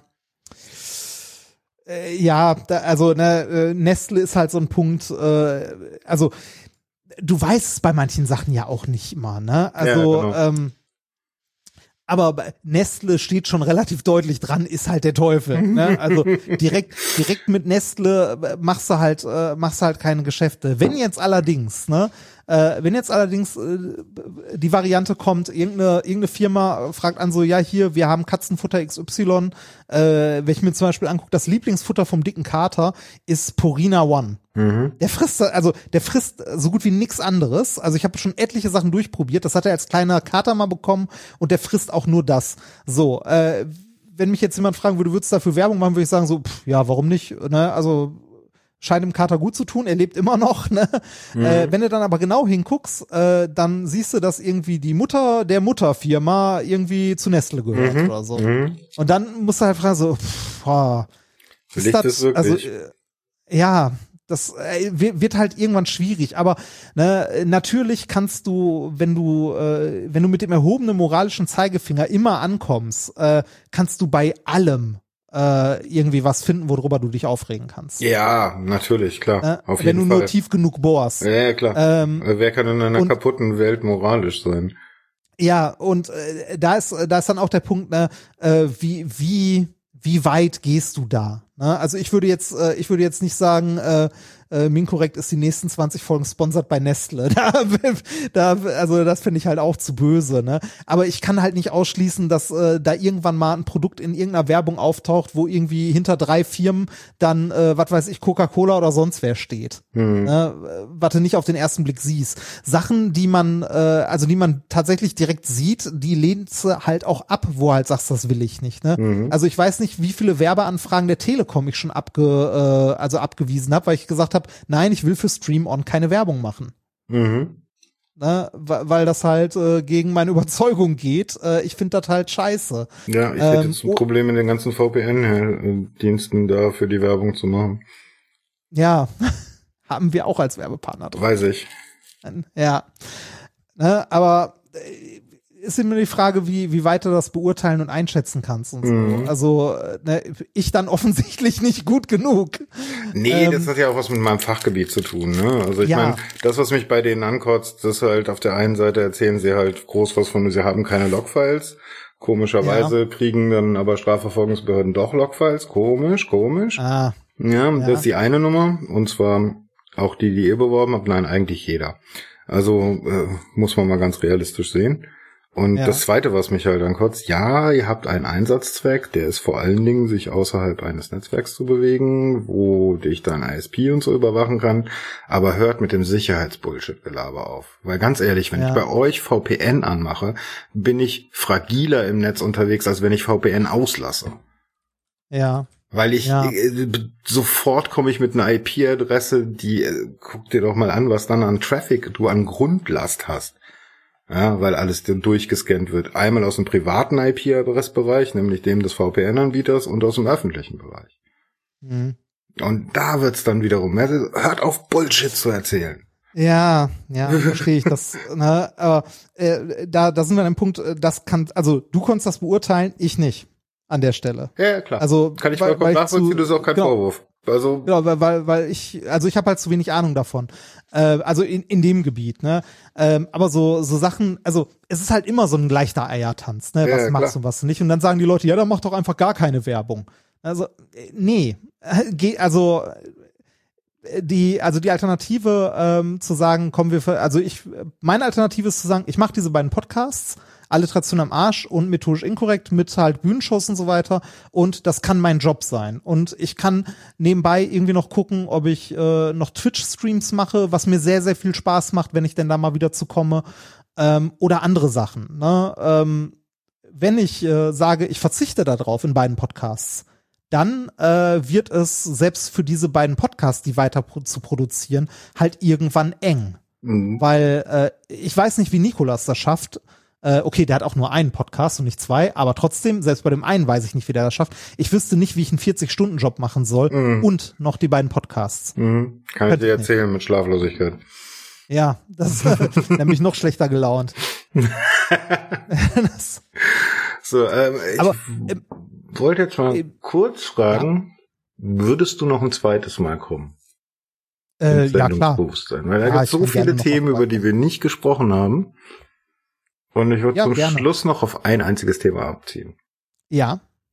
Ähm, was hat das Podcasten mit dir gemacht? Also sowohl das Hören als auch das Podcasten an sich. Oh, das ist eine gute Frage. Also wieder eine sehr gute Frage. ähm, wieder Dankeschön. ja, äh, was, was hat das Hören mit mir gemacht? Also ähm, ich habe durch durchs Podcasten Freunde gefunden, die ich sonst nicht kennengelernt hätte. Das hat das hat das Podcasten, glaube ich, mit mir gemacht. Also äh, ich habe durch das Podcasten eine Bubble kennengelernt, die ich sonst nicht kennengelernt hätte, nicht so sehr. Äh, dazu gehört äh, insgesamt die komplette Bubble um den Chaos Computer Club rum, um den Kongress mit allem drum und dran. Da wäre ich wahrscheinlich nicht so tief versunken. Also ich bin, ich bin da jetzt auch nicht so tief versunken drin. Ich bin äh, halt in der Podcast-Bubble davon äh, irgendwann mal gelandet. Ähm, und habe dadurch halt Freunde gefunden, ne, die ich wie gesagt, sonst nicht kennengelernt hätte. Sowas wie äh, Linus und Tim ähm, äh, ne, hätte ich nicht kennengelernt. Ich hätte Holgi nicht kennengelernt. Ähm, ich weiß, also ich hätte wahrscheinlich auch nicht so eine enge Freundschaft mit Nikolas gehabt. Also weiß ich nicht. Ja, doch, wir waren vorher schon sehr eng befreundet, aber ähm, das Podcast das war nochmal ein Nerd-Thema, was euch beide so ein bisschen mitgenommen ja, nicht, nicht hat. nur das, dadurch, dass wir alle zwei Wochen zwei äh, bis drei Stunden miteinander geredet haben. Mhm einfach. Und das jetzt seit. Ach so, also, meinst du das? Ja, ja. Gut. Ich ja, war doch du, du musst, du musst dir vorstellen, es ist, es, es ist eine Person, mit der ich seit fast zehn Jahre, äh, seit fast zehn Jahren alle zwei Wochen drei Stunden rede. Ja, mindestens. Intensiver ist nur eine Beziehung. Ja, das ist also, ähm, das, also deshalb ist, äh, würde ich auch sagen, äh, Nikolas der engste Freund, den ich habe. Mhm. Ja, äh, mit Basti zusammen wahrscheinlich, weil, ne, ich meine, mit Basti, äh, Basti habe ich später kennengelernt und auch andere Sachen mit dem erlebt, ähm, aber mit dem unterhalte ich mich seit vier Jahren jede Woche eine Stunde, ne, also auch sehr viel. Ganz, äh, ich würde sagen, äh, ganz kleiner ja? Exkurs zu Basti. Am Anfang habe ich gedacht, meine Güte, was ist das für eine Type? Ja. ja. Also, äh, was stimmt denn mit dir nicht, Remford? ja. Aber es ist ein, ein, ein äh, sehr liebenswerter je, Mensch, wenn man je, je länger ich euch zuhöre, umso mehr kommt das auch. Also ich meine vor allen Dingen, wie realistisch das alles dann noch ist. Oh Gott. ja, das, also ich würde sagen, ich habe, ich habe durch die, äh, durch die beiden Podcasts äh, meine engsten Freunde gefunden. Mhm. Ähm, durchs Podcasten äh, und äh, die größte Veränderung in meinem Leben, meine Frau. Ja, das, da wäre ich aber drauf. also, ja. ich, äh, meine Frau, äh, ich habe meine Frau dadurch kennengelernt, dass ich Podcasts gemacht habe. Mhm. Ähm, und das würde ich sagen, also äh, die engsten Freunde und die Frau ist, äh, finde ich, ist schon was sehr, sehr lebensveränderndes. Also Podcasts haben deine Welt so weit bestimmt, dass du jetzt eigentlich auch davon lebst und äh ja, ich, also das ist auch was, was ich nie erwartet hätte, äh, dass das mal möglich ist. Und ich bin, äh, ich bin jeden Tag so unglaublich dankbar dafür, dass das halt geht, weil ich halt ähm, die, also die Möglichkeit habe, etwas zu tun, womit ich selbstständig arbeiten kann und selbstständig Geld verdiene äh, mit etwas, das ich liebe, also das ich gerne mache. Ähm, mhm. Und ich ich kann, also ich kann mir mittlerweile, also ähm, ich kann mir nicht mehr vorstellen, das nicht zu tun. Also ich habe mich auch mit äh, mit einem guten Freund aus Köln, ähm, der äh, Pablo, also der Chef von der Bevuta, wo ich ja mal eine Zeit lang war, äh, auch viel drüber unterhalten. Ich bin jemand, der in einem Angestelltenverhältnis unglaublich unglücklich wird und das einfach nicht kann. Ich, ich bin einfach ungeeignet dafür. Ich kann das nicht. Was ist es denn? Die Regelmäßigkeit oder? Nee, äh, der, dass ich nicht Sachen machen kann, wie ich sie machen will. Ah, ja, das, das kenne ich gut, ja, ja, ja. Ja, das, äh, wenn, wenn ich etwas mache und da guckt dann irgendein Chef drüber, egal wie nett der Chef auch ist, also, ne, ähm, ich war auch mit der, äh, mit der Professorin, für die ich gearbeitet habe, in, äh, in, äh, in Mannheim, mit der bin ich immer noch sehr gut befreundet und so, ist eine super liebe Frau, äh, aber ähm, generell, wenn mir irgendjemand sagt, was ich tun soll, damit kann ich, also damit komme ich überhaupt nicht klar. Also gar nicht. Also da, da äh, sträubt sich mir innerlich alles, wenn, äh, wenn mir jemand anders sagt, was ich zu tun habe. Du willst nicht fremdbestimmt nicht, sein, ja?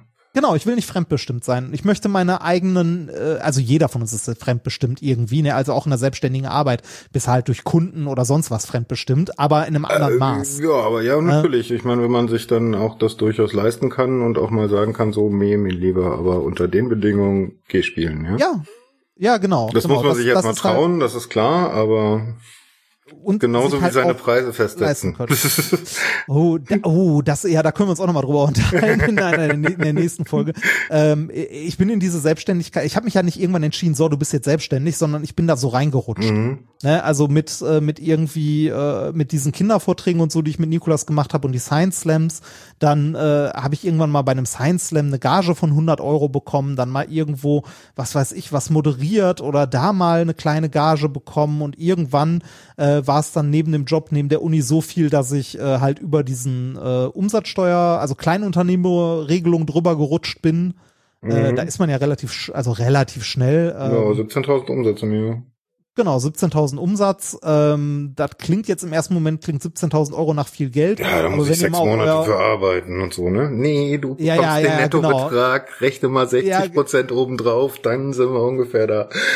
Ja, genau. Also da, da ist man dann doch äh, als Selbstständiger relativ schnell. Also ich habe mal grob überschlagen, um das gleiche Netto zu verdienen, was ich bei einer TVL 13 Stelle hab, äh, müsste ich brutto, ich glaube, 6.500 im Monat verdienen. Nee, mehr. Selbstständige Arbeit. Oder Nee, mehr? mehr, Mehr sogar? mehr. Ja, Also kann auch mehr sein.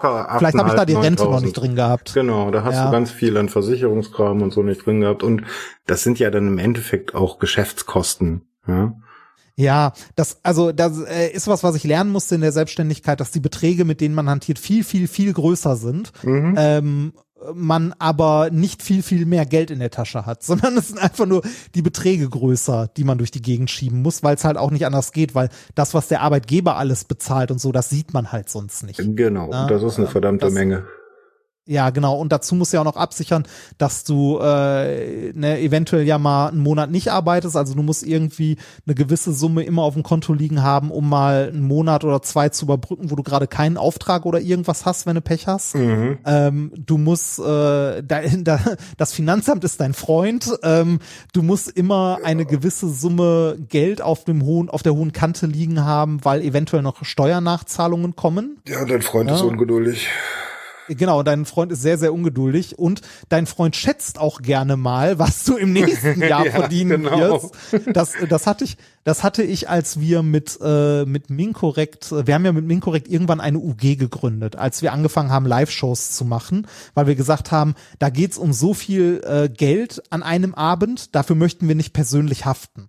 Es ist nicht so, dass wir damit unglaublich viel Geld verdienen an einem Abend, aber es geht da um viel Geld an einem Abend, weil wenn man sich das mal ausrechnet, äh, nehmen wir jetzt mal an, äh, Stuttgart, äh, wir haben jetzt den nächsten Termin in Stuttgart im Theaterhaus, da haben wir den größten Saal gerade fast ausverkauft, da passen 1000 Leute rein. Mhm. Äh, eine Karte kostet, glaube ich, knapp 30 Euro oder so, irgendwas so um den Dreh. So, 30, äh, 30 Euro, 1000 Leute, 30.000 Euro, um die es an dem Abend an Umsatz geht. Ne? Davon geht schon mal die Hälfte ähm, äh, oder knapp die Hälfte geht häufig an Miete und ähnlichem schon mal Mhm. an den, äh, an, ne, an den äh, den Menschen, der die Location betreibt, dann hast du den örtlichen Veranstalter, der das veranstaltet, dann hast du die Agentur, die noch irgendwie ihren Share hat und so weiter und so weiter. Ne, also äh, du hast ähm, an so einem Abend, wo wir auf der Bühne stehen, sind wir äh, ein relativ kleiner Posten von dem So Gesamtumsatz. fünf bis zehn Prozent wahrscheinlich. ich kann es dir jetzt gerade nicht genau sagen, ich müsste mal gucken, aber ja, so so fünf, also ja, zehn Prozent eher. Also so zehn Prozent kann hinkommen. Mhm. Ne? Das ist normal Äh, bei Veranstaltungen. Also das kenne ich aus der Veranstaltung. Genau, genau, das ist dann bei Veranstaltungen. Aber trotzdem geht es an dem Abend ja um eine relativ große Summe. Mhm. ne, also Genau. der da umgesetzt wird.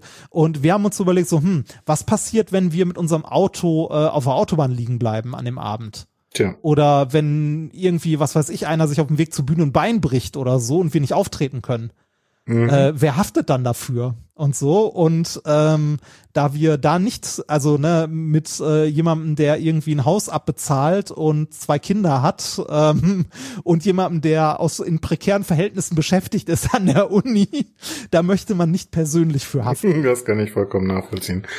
Und da haben wir dann irgendwann äh, die UG gegründet. Und, ähm, Dazu das nächste Mal mehr. genau. Aber zurück, was hat das Hören mit dir gemacht? Äh, was hat das Hören mit mir gemacht? Ähm, ich habe äh, gelernt, dass mich Themen interessieren können, von denen ich nicht gedacht hätte, dass sie mich interessieren.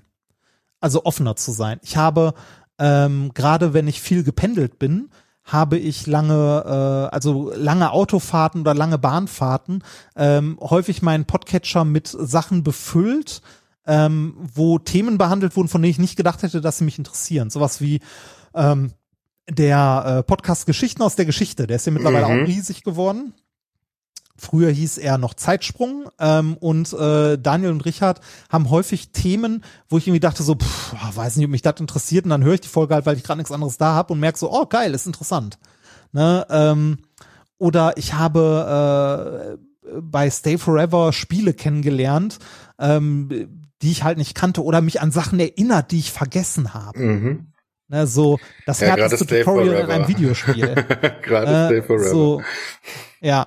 Ah, Driver. Ein unglaublich toller Pass. Ja, Driver, genau. genau, ich hatte, ich hatte das Tutorial vollkommen vergessen. Driver. Und, ein Spiel, das ähm, du nie spielen konntest.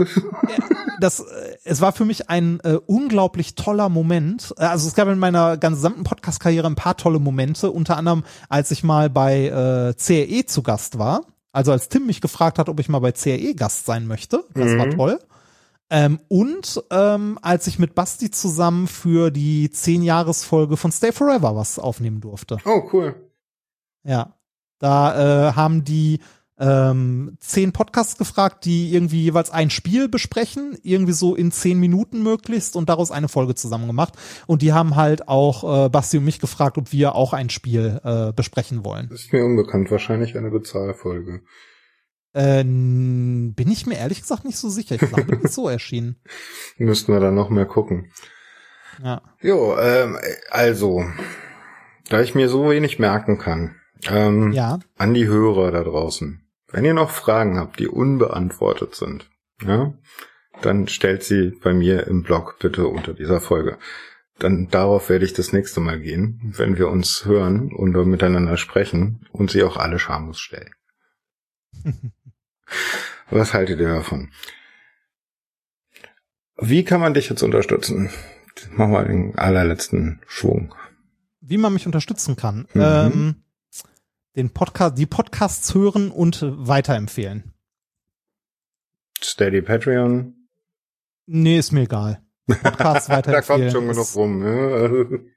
Ja, also ne, es ist äh, also äh, wir haben mit Alliteration am Arsch gibt's ein PayPal-Konto, wo man was hinwerfen kann, wenn man möchte, aber auch da, also ne, ähm, wir finanz, also das Finanzierungsmodell ist äh, bei Alliteration am Arsch halt Werbung, ähm, Reichweite, äh, also am ehesten, am liebsten hört's euch an, wenn es euch gefällt, empfehlt's weiter, wenn nicht, dann halt nicht. Also, das heißt im Endeffekt, äh, hört methodisch inkorrekt und Alliteration genau. am Arsch, wenn ihr es eh noch, eh noch nicht tut. Hm? Nicht schon genau. gut, so rum. Ja.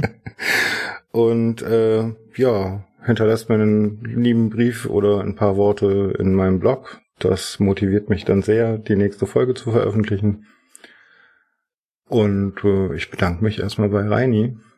Ja, danke. War ein Wir haben eine kleine Gespräch. zwei Stunden Punktlandung gemacht und ich wusste, dass es nicht reicht. Ja, das, äh, es tut mir leid, dass ich gerade nicht mehr Zeit mitbringe, aber es ist ja so schon immer schwierig, nein, nein, nein. Was, ist, glaube ich, äh, ganz gut. Zeit zu finden. Außerdem können wir da Fragen einsammeln. Also Leute, fühlt ja. euch aufgefordert, uns Fragen zu schicken. Dann sage ich erstmal Dankeschön und äh, ich habe zu danken. Bis zum nächsten Mal. Sagst du noch Tschüss? Also Tschüss. bis dann.